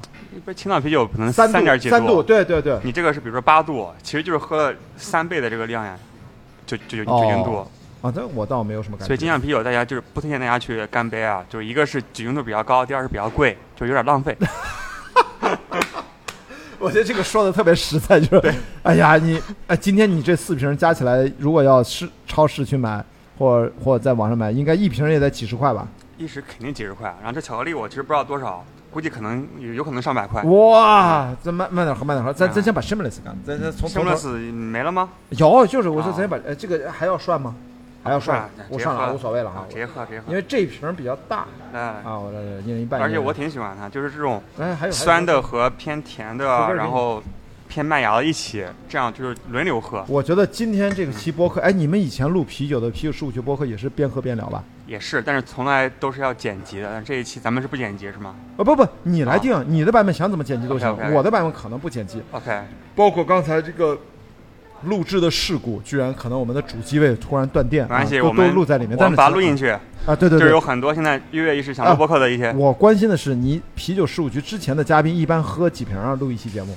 我们一般来说三个人的话，因为还有搭档，还有琪姐啊，对我们三个人嘛，然后可能就不能说几瓶，一看这个酒精度多高，对吧？不是看瓶儿，对，但是应该可能就是五四五瓶左右。那今天咱等于是三个人的量。对，差不多哈，因为你还有那个电酒嘛，电酒你还点了一杯呢，对吧？我其实还带了个朝日，就朝日没有，最后漱口用的。我去啊！哎，朝日说我不服，凭什么拿我漱口？很好啊，他他就这个地位是吧？他就是这个漱口的地位是吗？对，但说实话很好，就是我平时在家里就是边吃晚饭边喝，就是要喝这种淡的东西嘛，所以没说它不好。对，不是你这么提醒我，我真觉得。我原来从青岛长大，喝的一直是非常淡的漱口的啤酒，就是日常啤酒。但是你觉得很新鲜，就很好喝，就不是当然很好喝。我一直觉得，我后来你知道吗？我我第一次啊，十八岁之后到了北京啊，九八年三月份第一次来北京，但真正的喝北京的燕京啤酒，应该是我考进了电影学院，是九八年的九月份开学了。然后啊，我在北京电影学院嘛，然后呃，本科研究生都在北京电影学院。我之前十八岁都在青岛嘛，然后我喝了。燕京啤酒，我第一反应是对不起啊，这北京的朋友们，真的那个啤酒，我说是啥味儿啊？这都没有味道。青岛的啤酒我已经觉得很淡了，后来对比，哦，原来青岛啤酒算味儿重的，你知道？但说的是这种市场大众化的啤酒，那说的不是精酿啊，说的精酿当然是这几年，哎，对，工业啤酒，就我说的都是工业啤酒。这几年我才开始接触到精酿，我出国呀，我去国外乱喝呀这种，但是我真的觉得。什么呃雪花啤酒啊，就是什么哈尔滨啊或燕京啊，我觉得那更淡吧，那好像工业啤酒更淡了。因为因为你喝到的燕京可能也是，就像就是大多数人外地人喝到那个瓶装的青岛一样，它也不是那种鲜鲜打出来的了，对它已经其实装瓶的时候一般就要杀菌嘛，因为要保质期更长，然后更安全，不出事情嘛，所以就会把那个鲜味儿，其实就是酵母的活性。啊，把他杀死哦，所以其实你不能怪燕京，因为如果是北京人，说不定他也可以从那个燕燕京啤酒厂那个旁边打出来那个啤酒。对，只是咱们没喝过。所以说啤酒尽量喝新鲜的，其实是很好的选择，哪怕是工业化的啤酒，对吧？就是大多数啤酒的种类，就是新鲜的会比不新鲜的好喝很多。但也不一定，有一些是要讲究统陈，是讲究时间给它产生一些反应。哎，我看现在青岛啤酒，我在网上我有买过几次，它有个铁罐装的，就那种一次可能有个四点五升或者大三升，就很大的那个铁罐，就那个是不是就会好一点？嗯，我没试过。嗯。你可以试一下，看和那个塑料袋的那个记忆是不是一样的。嗯，就如果一样的话，说明它很新鲜。哦，对，但是应该会比咱们瓶装的要好一点。比瓶装，我觉得应该比瓶装的好一点，但肯定达不到当，因为我们当时不是罐装的，我们喝的叫当日啤酒。哎，就他每天早晨从厂里面，哎，第二天喝的都是当天的，所以我们当时喝的就是，所以我从小，当然你看发现其实你看我虽然不太懂啤酒，但其实嘴还挺刁的，是因为我们从小就是喝当天啤酒长大的。对。然后就对那个有记忆。对，咱咱刚才你讲到燕京啤酒啊，嗯，还有还有一个事情，我本来想有有要不要讲啊啊，嗯，那我觉得可以讲一下，嗯，我们今天反正就不剪辑嘛，然后而且咱们喝很多了，对吧？对对对，就是讲什么都都不负责任了。我其实就是我们最近刚去北京，嗯。然后和北京金匠圈的一个大佬，我们一起喝酒，我们去吃羊肉火锅，嗯。然后那个有酒单嘛，嗯，燕京啤酒有不同种类，对，然后有一个是什么燕京鲜啤吧，然后是八块钱，OK，还有一个叫做燕京什么啤，就就是我忘记什么名字啊，可能是类似特酿或什么，是十五块钱，哇，差一倍，差一倍，就是我这个名字我忘记了，但是那个大佬就跟我说，他和燕京的那个酿酒总酿酒师是很好的朋友，那个酿酒师告诉他说，这两款酒是一个酒，嗯，它只是包装不一样，名字不一样。哦，明白了。所以很多时候大家就不能看价格来决定这个好还是不好，因为这两个是同一个酒，它的名字不一样，然后可以卖一一倍的价格。这么说吧，我觉得精酿和工业啤酒是有区别的，工业啤酒之间的那个区别，你基本上可以等同于没区别。呃，也不一定，因为啊大多数工业啤酒它都要掺水的，这掺水是一个指标。第二就是哦杀菌，是巴沙是一个指标。就如果不掺水，然后巴巴氏杀沙，菌的那种，对对对巴沙是指的巴氏杀菌的那种方式所以其实也是有很多的等级，但是嗯不管什么等级吧，它都很便宜嘛，嗯，因为是大众市场。嗯但是精酿也也不一定好喝，嗯，有些精酿啊对也不好喝更多的是故事。我觉得我我跟你聊完了，我发现嗯精酿你关心的是它的故事，然后那个口，因为精酿你不会大量的喝，嗯，因为它度数摆在这儿，而且它你你买也贵。但是工业啤酒你可以当成日常的饮料嗯。去大量的喝。对，但但我觉得，就比如刚才咱们后面有四个酒头嘛，对。我刚才试了三个，哦，你喝了三个呢？啊，对，两对试了一口，啊，两个还行，一个很难喝，啊它也是精酿，因为它肯定是个精酿品牌，OK，就小批量酿造的这些就是精酿嘛，明白了。对，但是它就不好喝，甚至不如你你没喝的那个叫什么？青岛啤酒？你被你没喝的那个是什么？啊，它这边有三个，嗯。呃，两个 IPA，一个艾尔，还有嗯。一个水果啤酒，嗯。刚才没打出来，水果啤酒没有没有喝到，啊呃，它没有是吧？对，啊，没今天没货。就是它不是它是就很多泡沫，就是打不出来酒，都是泡沫。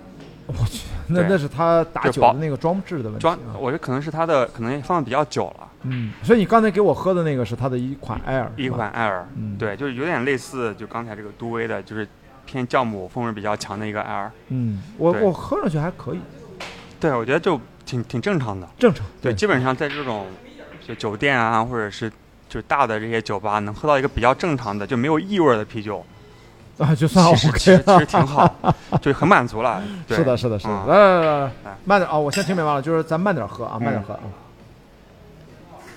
真的哎，我真的不错。我把哎，对我把这个精酿当成工业啤酒喝了，我对，后延非常好。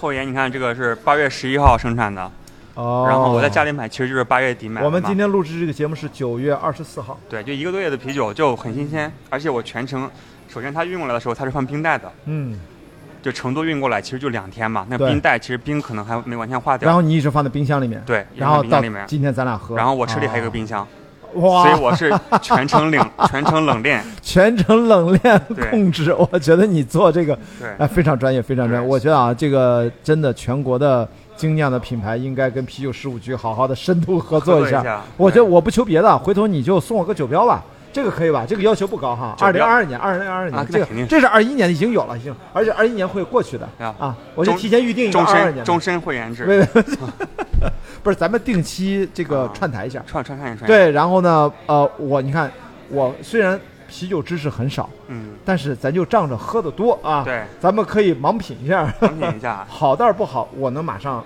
反映出来，对，这个明显是个什么样的这个其实非常好，因为说实话，就是咱们刚才讲了，嗯。所谓的资深的精酿爱好者，也就是几千个人，不重要，嗯，更多的是像大众，就是即使不知道这些知识，没听过我们节目，对。他的感受上、感官上，第一反应是觉得好喝不好喝，是的是的这实很重要。今天我觉得你拿了四样，从后沿到这个蓝莓特别超级酸的这个叫什么？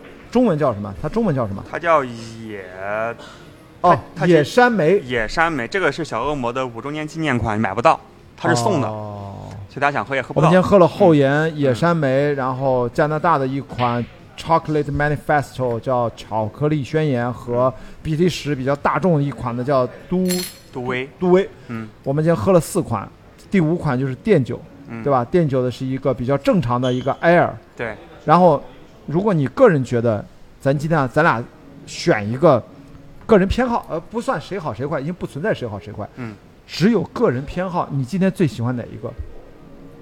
啊，我觉得后援是我比较喜欢的。第一款，呃，后后后延啊，呃现在哎不对，后延喝完了，刚才喝完了，对吧？就就这个，哦，就这个，对对对，对因为我比较喜欢酸的味道嘛。其实就看你喜欢什么味道。我我要说啊，嗯整体上嗯我对那个蓝莓印象最深，，OK，因为它刚才我说嘛，是不是指着下巴？它已经刺激到我这儿了对，它很野嘛，它就它要野啊！野它突然让我想起了二零一八年它叫野山莓。对他突然让我，因为我当时喝的时候我还没看到这个字儿，对吧？嗯我是真的第一反应，我说有一种就是就是蓝莓的感觉，对。因为今天给我印象最深的是这个野山莓，是因为它让我想起了二零一八年我在穿越比利牛斯九百公里的路上那段跟一个偶遇的大爷的那个画面感，在我脑子里面一直在闪现。我觉得这款啤酒我就爱了，就简单，因为它唤起了我的回忆，是。特别明确，特别有针对性，就是我们俩的对话我都能想得起来。嗯。哇，我觉得这个啤酒好吧，所以这你看咱俩的标准不一样。不不一样。然后你其实你刚才讲的那个嗯。加蓝莓的经历，嗯。其实也唤醒了我的一个记忆。嗯。我在当时在美国读本科嘛，嗯。读书的时候，我的 host family 就是寄宿家庭，他其实不收不收钱，就是我们学校的校友，嗯就大家是热心，然后去接待一些国际学生来家里一些过节的时候来住宿。哪个国家？哪个国家？去美国、啊缅因州，啊，缅因州。对，你去过吗？你跑过吗？没有没有，我在美国只在只在迈阿密跑过一场比赛，其他我在美国没有比赛的经历行啊。啊，下次去缅因跑步的时候，然后 让我当你助理。对，然后他那个就是我的 host family，他家嗯。也是就方圆就是一个很大的一个小树林嘛，其实嗯。美国就很正常，而美国缅因州就人特别少，嗯。他就带我去参观他的那个种那个养鸡的地方，那个那个鸡的我不知道叫什么鸡圈还是什么，呃，养鸡场吧，就算是啊，养鸡场小型养鸡场。然后还有种了很多花，然后还有就是种蓝莓的地方，嗯。然后我其实让我非常震撼的就是他就是说，哎，这个蓝莓说，哎，它已经长结果子了，来摘下来，来你吃一吃。嗯，国内我说我靠，不要洗一下吗？哎哎，我在国外吃水果基本不洗的对，当时真的是哦我第一次，可能大一的时候，啊。然后他为什么要洗啊？就就他就是也没打过农药，然后也、哎也没这个雨水也是很干净的。真的有机的。然后我嗯真的是、当时下了很大决心，就直接摘下来，然后直接放在嘴里面。我就在国外比就是赛都是这样，就是这种很吃桃买的所有的水果，我们最多啊那个桃儿和苹果就在身上这么蹭一蹭，真的就能擦一擦，拿手擦一擦对然后就开始吃。他他就是蹭一蹭，然后就吃了。对对对对，我在国外都是这样。对，啊所以这个蓝莓对我而言也是有一些记忆的，就是嗯很野，但是咱们可能国内可能各种农药啊，然后各种运输的一些安全，我们啊、有非常好的卫生习惯，这是挺好的。嗯但是其实距离这种户外啊、野外的这种生活已嗯，经挺远了，我这点需要大家好好反思一下。是哎，你们那个啤酒事务局等于刚才提到是两个搭档，是两个人一起做，对吧？对，呃，其实你觉得这个搭档其实是从一开始就这么设定的，还是说你自己其实有什么独特的设计？你觉得两个人比一个人是要会内容更角度更丰富一点啊？我觉得有个大概的设计，就是我觉得，就是我可能最开始做这个啤酒数据之初，我就是想让啤啤酒被更多人知道接受嘛，嗯，所以我觉得最好平衡一些。啊比如说是这个男那是一个女生是吧？一个男生一个女生，对，明白。其实仅此而已，就是没有想更多，就觉得需要有一个可能对播客比较喜欢，而且之前可能还做过播客的一个女生和我一起搭档，而且她喜欢喝酒，至少至少她不要 她不要酒精过敏嘛，对吧？然后就就当时正好我和齐是 WeWork 的前同事，我跟你说，我真的身啊边朋友喝啤酒。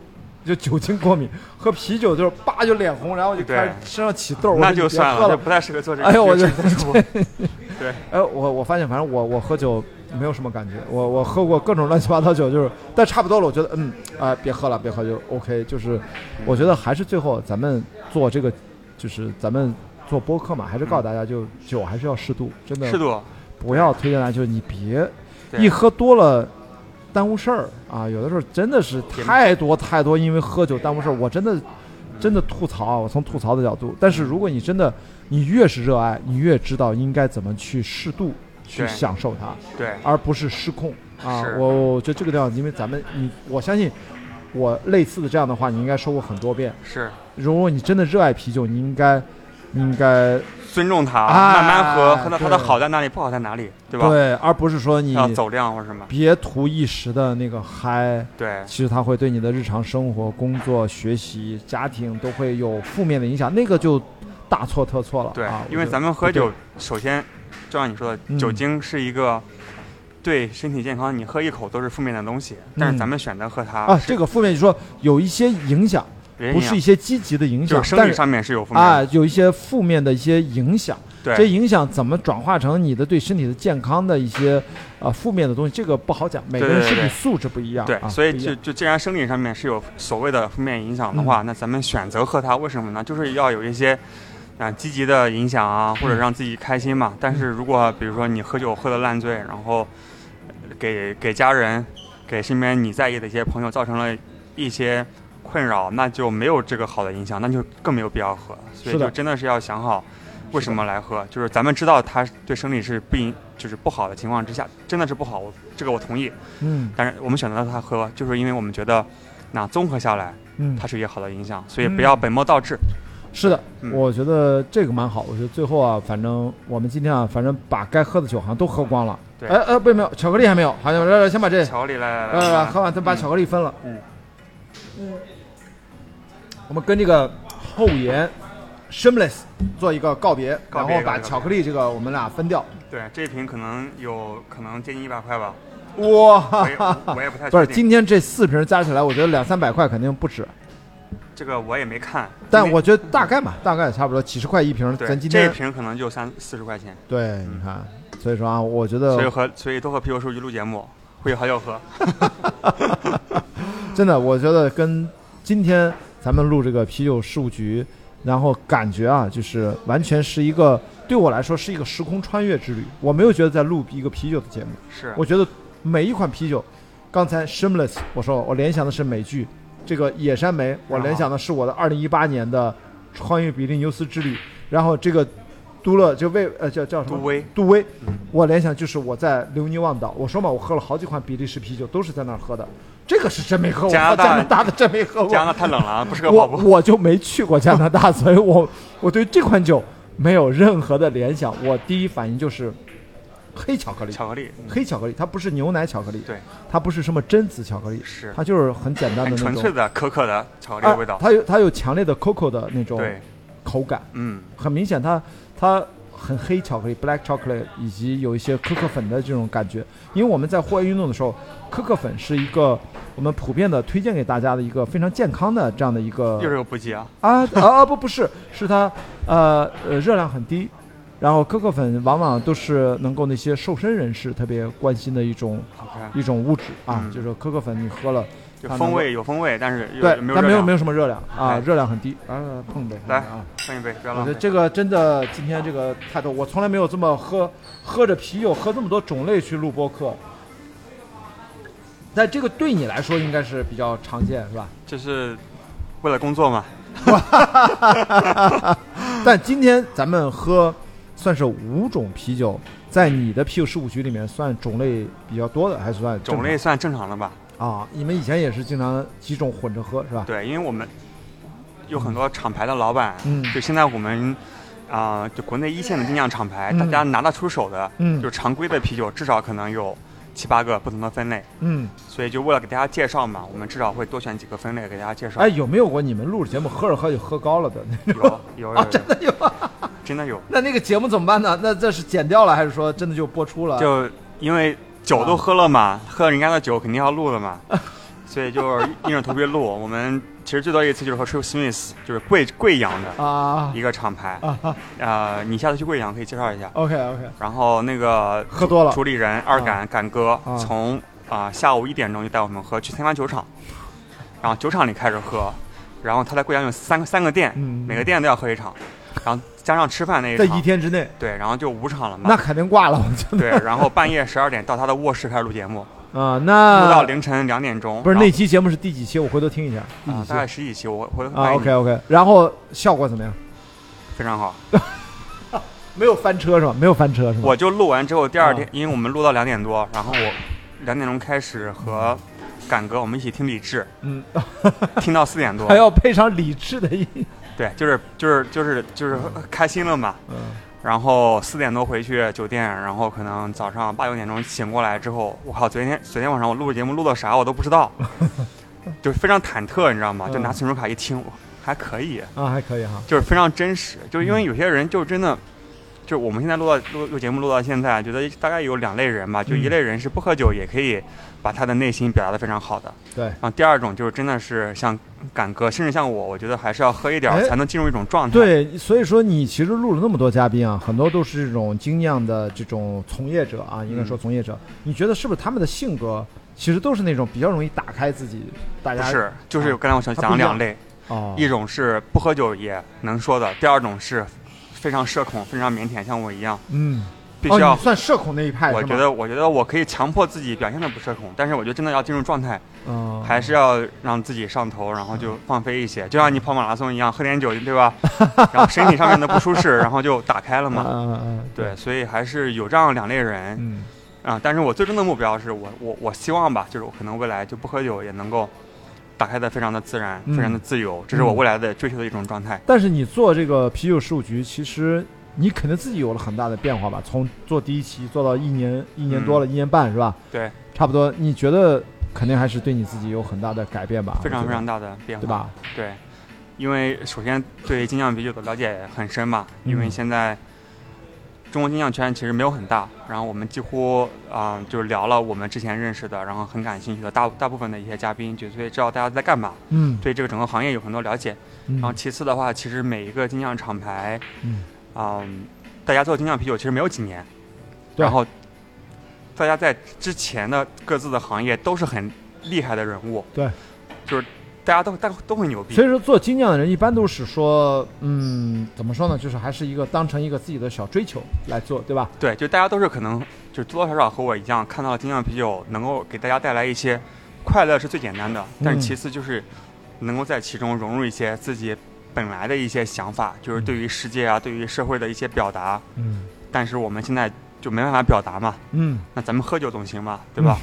就是就录播客总行吧，对吧？对 边喝边录播客总行吧？对，但播客还挺危险，我觉得接下来可能那个可能我有一些限制吧，但是嗯，至少喝酒，比如说我们让大家追求一些颠覆认知的东西，至少我们不会像美国一样，当年有一个禁酒令时期，对吧？在中国，我觉得，特别是啤酒，还是一个全民的对。一个比较大众化的一个行为，所以我非常理解你说的是，因为我们做播客还是内容领域，我们当然就最终啊会嗯也会面临一些审核呀，或者说一些我们。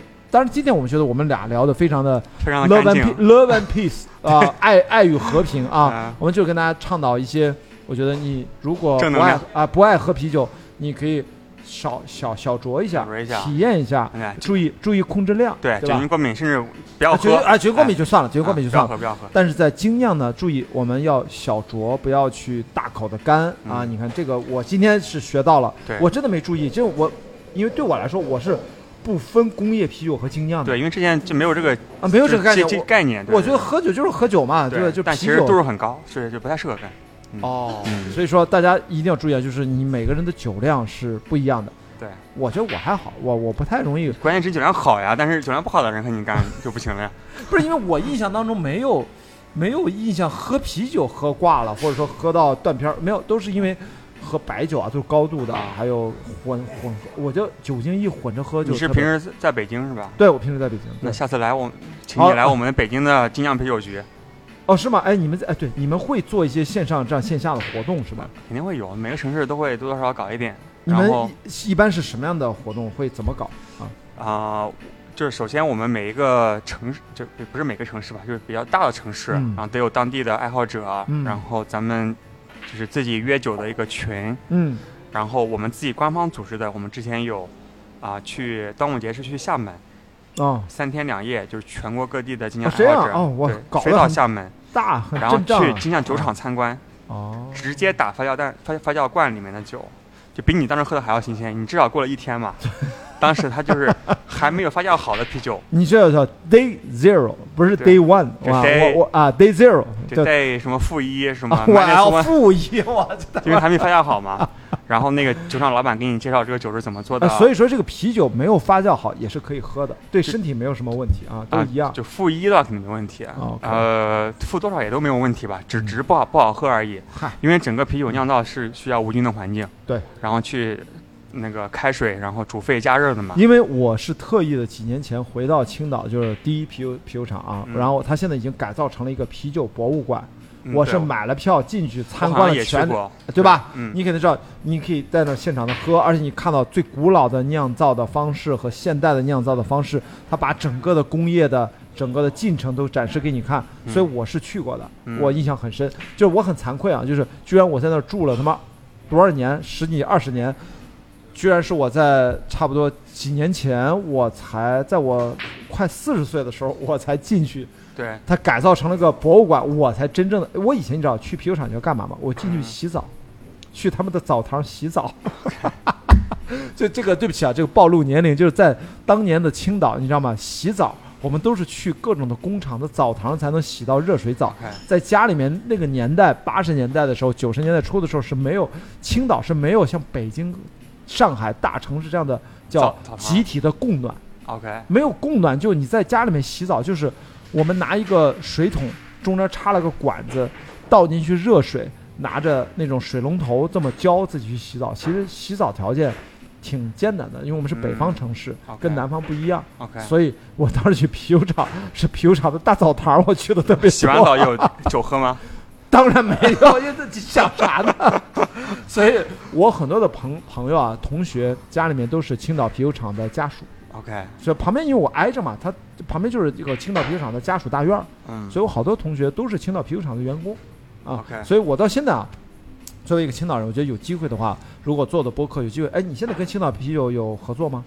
暂有，时暂时暂时没有，暂时没有啊。工业啤酒不在你们的法眼之内啊，不是你们都是他们要精酿，他们看不起我们这几千个粉丝。我是认识青岛啤酒的相关的一些人啊，我回头聊一聊。好我觉得，嗯，今天最重要的，我觉得咱们聊，我觉得还是核心在于传播一些啤酒文化。对，就是能够是一种，呃，工业啤酒是大家日常的一种饮料啊，或者说啊，就是喝酒之外，我觉得精酿啤酒今天听你聊，我才知道今今天我们喝了这几罐背后他们都是有故事的。故事的，这个我觉得，我我对我我我很开心，啊，对我很开心能了解到嗯，啊，以前我就是喝精酿啤酒，我就觉得哇是什么味儿，这什么都有，呃哎，北京不是有几个。叫哎，我去的那天，呃，我突然忘了那个名儿。就北京有几个精酿的品牌，最最有名的品牌，就是三个比较老的嘛，京 A 牛皮糖，还有一个牛皮糖我去过，还有京 A 牛皮糖，啊，哎，还有很多很老的，比如说大机器制造叫什么？啊北平机器，啊，北平机器，我去是北平机器，是的，北平机器，我现在喝了好几款，嗯，然后是我女朋友带我去的，因为 OK 我女朋友比我懂啤酒，好的，她非常非常专业，嗯，她就各种喝，你知道吗？所以她就带我去北平机器去感受一下。我那天喝了三四杯，但我也不太懂什么有拉嗯吃煎饼了吗？没有。他们煎饼特别好吃，那天其实是因为我们跟朋友见面，嗯，然后其实有点小会议的那个性质，所以喝酒是一个顺带的事儿。行，没有专注的去喝酒，但是嗯也喝了三四杯，呃尝试了几种。他跟我呃北平记是反正是在一个园区里面，我记得啊，嗯，对，所以 OK，所以你看我还是啊还是喝了一些挺好，还是喝了一些。来来来来，来，谢谢雅一老师，呃，把这个把这个分了，然后你还有那个电酒，咱把它干了啊。咱啊今天到了尾声了啊。啊对注意啊，大家不要学我们俩，我们今天是做节目，对，被迫喝的，哎，被迫啊，不不，对，别这样被 迫。但是我觉得还是挺有啊。哎，你是哪里人？我是江苏徐州，你看我是北方人，对不起，对今天有点好像嗯，像北方人喝酒，来动不动就干，我操，这这好像是，注意大家喝精酿不要像我这样啊。对对对，我是按照青岛的习惯，嗯就是正常啤酒嘛，工业啤酒嗯，干几杯也没干。但是今天我也发现，这个精酿啤酒肯定还是容易还，是上头，哎，容易不是说上头，因为我们今天喝了好几种，嗯它，其实也是一种，哎，啤酒是不是多种的 mix，也有点这种混酒的感觉。我觉得是，但是我要先先上个洗手间，我们终于录到了，我天，真的要上洗手间了。你这个不能剪辑，所以我需要。没事，我等你，我可以在这儿录一段单口，我可以在这儿录一段单口，好吧？我们现在啊，我们是雅迪的这个呃共创播客啊，我有两个系列，开放对话和共创播客。今天跟这个呃我们的啤酒事务局的主理人啊，然后我们一起在上海很偶然的一次偶遇，呃，我明天就会去武汉啊，去准备我关雅迪开放对话跟凯迪拉克开言堂的一个联名的活动。呃，明天会请到一个嘉宾来聊，在人人皆网红的时代，我们该如何去啊、建立和运营自己的个人 IP。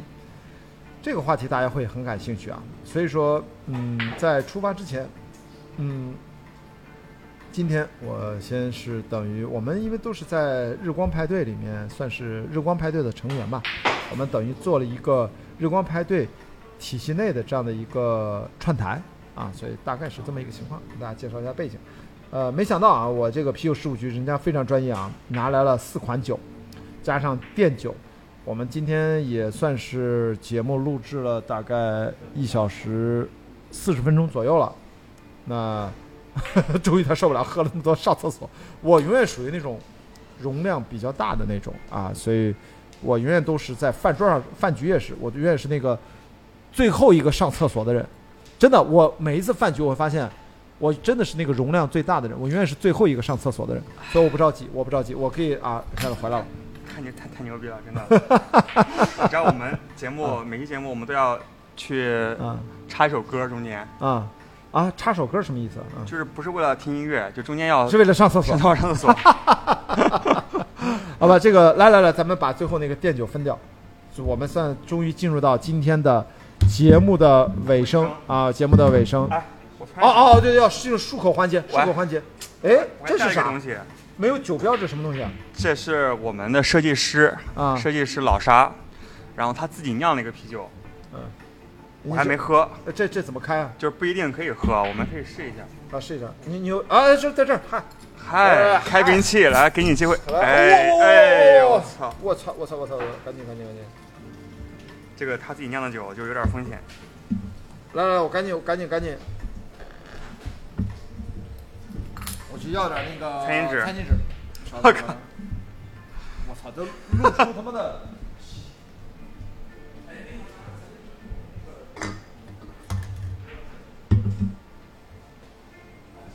拿一点餐巾纸啊，哎，抹布也可以。没关系，你那个位置没有电器，就还好。对我把我就保证说不要那个碰到任何的对，这些东西。这是什么？这是你们的，设计师老啥，你跟设计师说一下啊，这设计师的个酿酒的能力。一打开就变成了这样啊，给我们今天是增加了各种的惊喜，是吗？设没有，我计师是这样，我们欢迎各种惊喜，我们拒绝各种惊吓，好吗？今天是惊喜就行啊，不要产生惊吓，还好。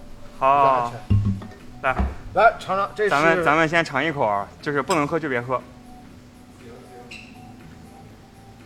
哦，太好了，谢谢谢谢，太好了再帮我们拿两个杯子可以吗对？我们换一个换一个换个杯子啊。啊！设计师，你那个老沙，你还哇要，老沙我们喝到了你的，这是什么个人定制款？对他他自己在家里酿的啤酒。就是完全是你们你们团队里面的设计师的私人定制，可以这么说吧？对对对对，他也是喜欢啤酒，所以加入我们团队。呵，所以你们还是招募了很多真正的好酒分子。对，怎么样？这个这是应该怎么归类？这我就完全不懂了啊。他可能本来想念个 IPA，嗯，但是感觉好像不太对，我，所以咱们哎，你是你是在吐槽他吗？咱们换个杯子，哦，换个杯子，换杯子换杯子。这杯就不要了是吧？好啊对对对那这个拿走，谢谢。然后我们用那个嗯，哦，对，水皮来漱漱口。好啊，漱漱口，漱漱口。来，朝日啤酒的市场部，因为朝日现在好像被百威啊是吗好像是。好，我们现在是不是进入到这个广告阶段了？是的啊，朝日这可是大家随处可见的大众的，这是工业啤酒，哎，对吧？对工业啤酒，OK OK。呃，朝日叫什么？阿萨阿萨希，阿萨希，对来来来，哎，干杯，这一看透亮啊，嗯拉格，这是拉格吧？是吧？拉格，嗯，非常清澈透亮，很干净。哎，我发现了，我不知道是真的，这是我个人的问题。嗯，我喝啤青岛啤酒长大的人，我自然的对拉格会有偏好，这个很正常。很正常。我现在也对拉格有偏好，啊，是吧？哦就是就是，其实喝了这么，多之后，很多人都是对拉拉格有偏好，就没什么不好或者是好的。嗯，对，因为 IPA 就是它肯定是因为你可以偶尔喝一一杯，但是如果真的是是聊天畅饮的话，还是要喝淡点儿的嘛。啊，对对对对对，就是因为 IPA，我觉得它里面故事很多，它每一款你喝 IPA，它里面都有自己的一些想法在里面，对吧？对，你你其实一晚上可能如果真的想多喝点儿，可能拉格就相对来说比较安全。对，而且拉格比较淡嘛，然后比如说晚上吃饭的时候啊，配餐，嗯因为咱们配餐的时候主要还是要吃食物的味道。嗯，就如果你这个酒很重的话，你把那个食物的这些味道给掩盖了，你你的味觉不敏感了，这样也不好。不管是吃肉、吃鱼、吃菜，其实配拉格就那种冲突的感觉。拉格比较比较通用一些，但是也不是绝对的，因为还是看你吃的东西是什么。对，就比如说你吃饺吃什么肉馅儿的饺子很腻的，嗯你配个酸的啤酒，很好呀。对，注意跟大家就要说一下，就是说我们经常在青岛，我们经常会说的一个啤酒肚，对吧？啊，啤酒肚，大家千万不要被这个词误解了啊！啤酒肚实际上从科学的角度来说，它不是喝啤酒肚子变大，对是因为喝啤酒它很开胃，啊，导致它的食量变大。对，是花生米，啊，它吃个肘子，啊，不管是什么，总之它啤酒开胃了之后，它什么都能吃，对导致它的食量变大。对所以啤酒肚是跟你吃的食量有关。OK 如果像咱俩今天，你看啥都没有，啥都没有，就是喝酒，不可能碰一遍，对吧？是嗯，胖不了的，是不会有啤酒肚的啊！跟大家这个要澄清一下啊。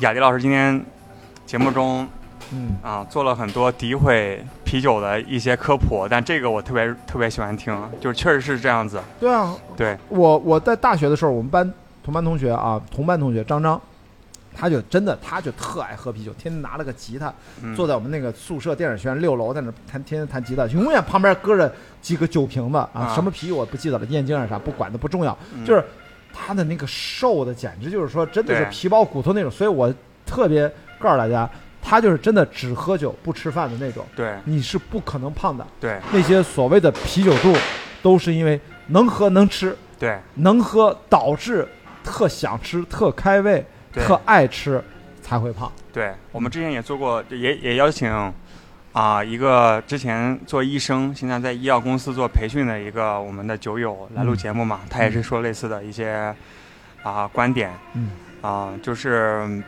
他说就是大多数啤酒，嗯，你喝啤酒你不吃饭，你甚至会低血糖。哦，是这样。对哦，因为它啊，首先很多啤酒，比如说咱们现在喝的这个朝日，它嗯。其实可发酵糖已经很很低了，它挺干的，就不甜，嗯。然后有很多的这些糖类物质还是在，但是它是那个会直接被排出掉的，对，直接它上厕所你就对那排出些体外了。对那些啊、就不可发酵糖，什么糊精这些东西，嗯，所以其实它虽然有甜感，但嗯。它会排掉，哦，嗯是这样。就包括很多气泡水，现在不是流行什么无糖气泡水嘛，嗯啊，就是零卡的气泡水也是有甜的感觉，但是它就不会被你吸收。但那个是代糖，那个大家其实别一次别一次性喝太多就没问题。嗯，对，因为代糖有的时候可能有些人不耐受啊，或者有些人敏感，它容易拉肚子，你知道吗是的，？是的，是的，这个大家还注意一下。对，但啤酒我觉得整体来说反而是最安全的一种，因为它其实是助消化的为主，它给你开胃。所以有时候如果现在大家注意身材那些朋友们，你可要注意啊，你要喝啤酒吃饭，可比你平时干吃饭要吃很多啊。对，我要提醒大家，就你因为我是从小长大吃饭就拿啤酒当下酒菜的，嗯，就的确你容易吃的多。嗯所以，但是我小时候因为我运动非常多，所以就无所谓。嗯，所以现在提醒大家，就是如果你没有足够的运动量，在喝啤酒，你如果又同时在吃东西的话，就会吃的比你平时要多一些。对，所以就如果你不想长胖的话，可以少吃点儿；但酒的话，可以适当喝一点儿。怎么样？今天那个咱刚才已经说了啊，就是最后是不是已经进入到了这个朝日漱口环节？漱口环节这是你们的一个固定环节是吗？啊，也不是，但是我我个人我觉得挺好的，就喝了很多不同种类的、不同味道的啤酒嘛，嗯最后咱们喝淡点儿的，然后可以清醒一下。很明显，啊。这的确是今天真的是最淡的。呃，它心口，你看，让这个心口没准就是漱口新新不是新，什么意思？其实是那个卡拉古奇，其实是爽口的意思，哦。其实就是沙口感的意思。对，好，所以在日本啤酒里面，嗯。像就一般来说啊，嗯。会有啊麒麟党还有朝日党的这个嗯纠纷。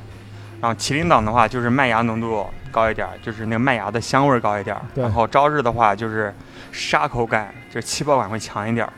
然后目前的确它酒精度最低才五度，啊，才五度，才五五度已经挺高了。哦，五度其实偏高的，应该我觉得一般工业啤酒三三三点几。对对对对，啊所以其实是个挺好的一个酒。所以我们其实看啤酒更多的是看它那个叫呃呃，算是说麦芽也好，或者什么酒花，是吧？那个浓度是比较重要的。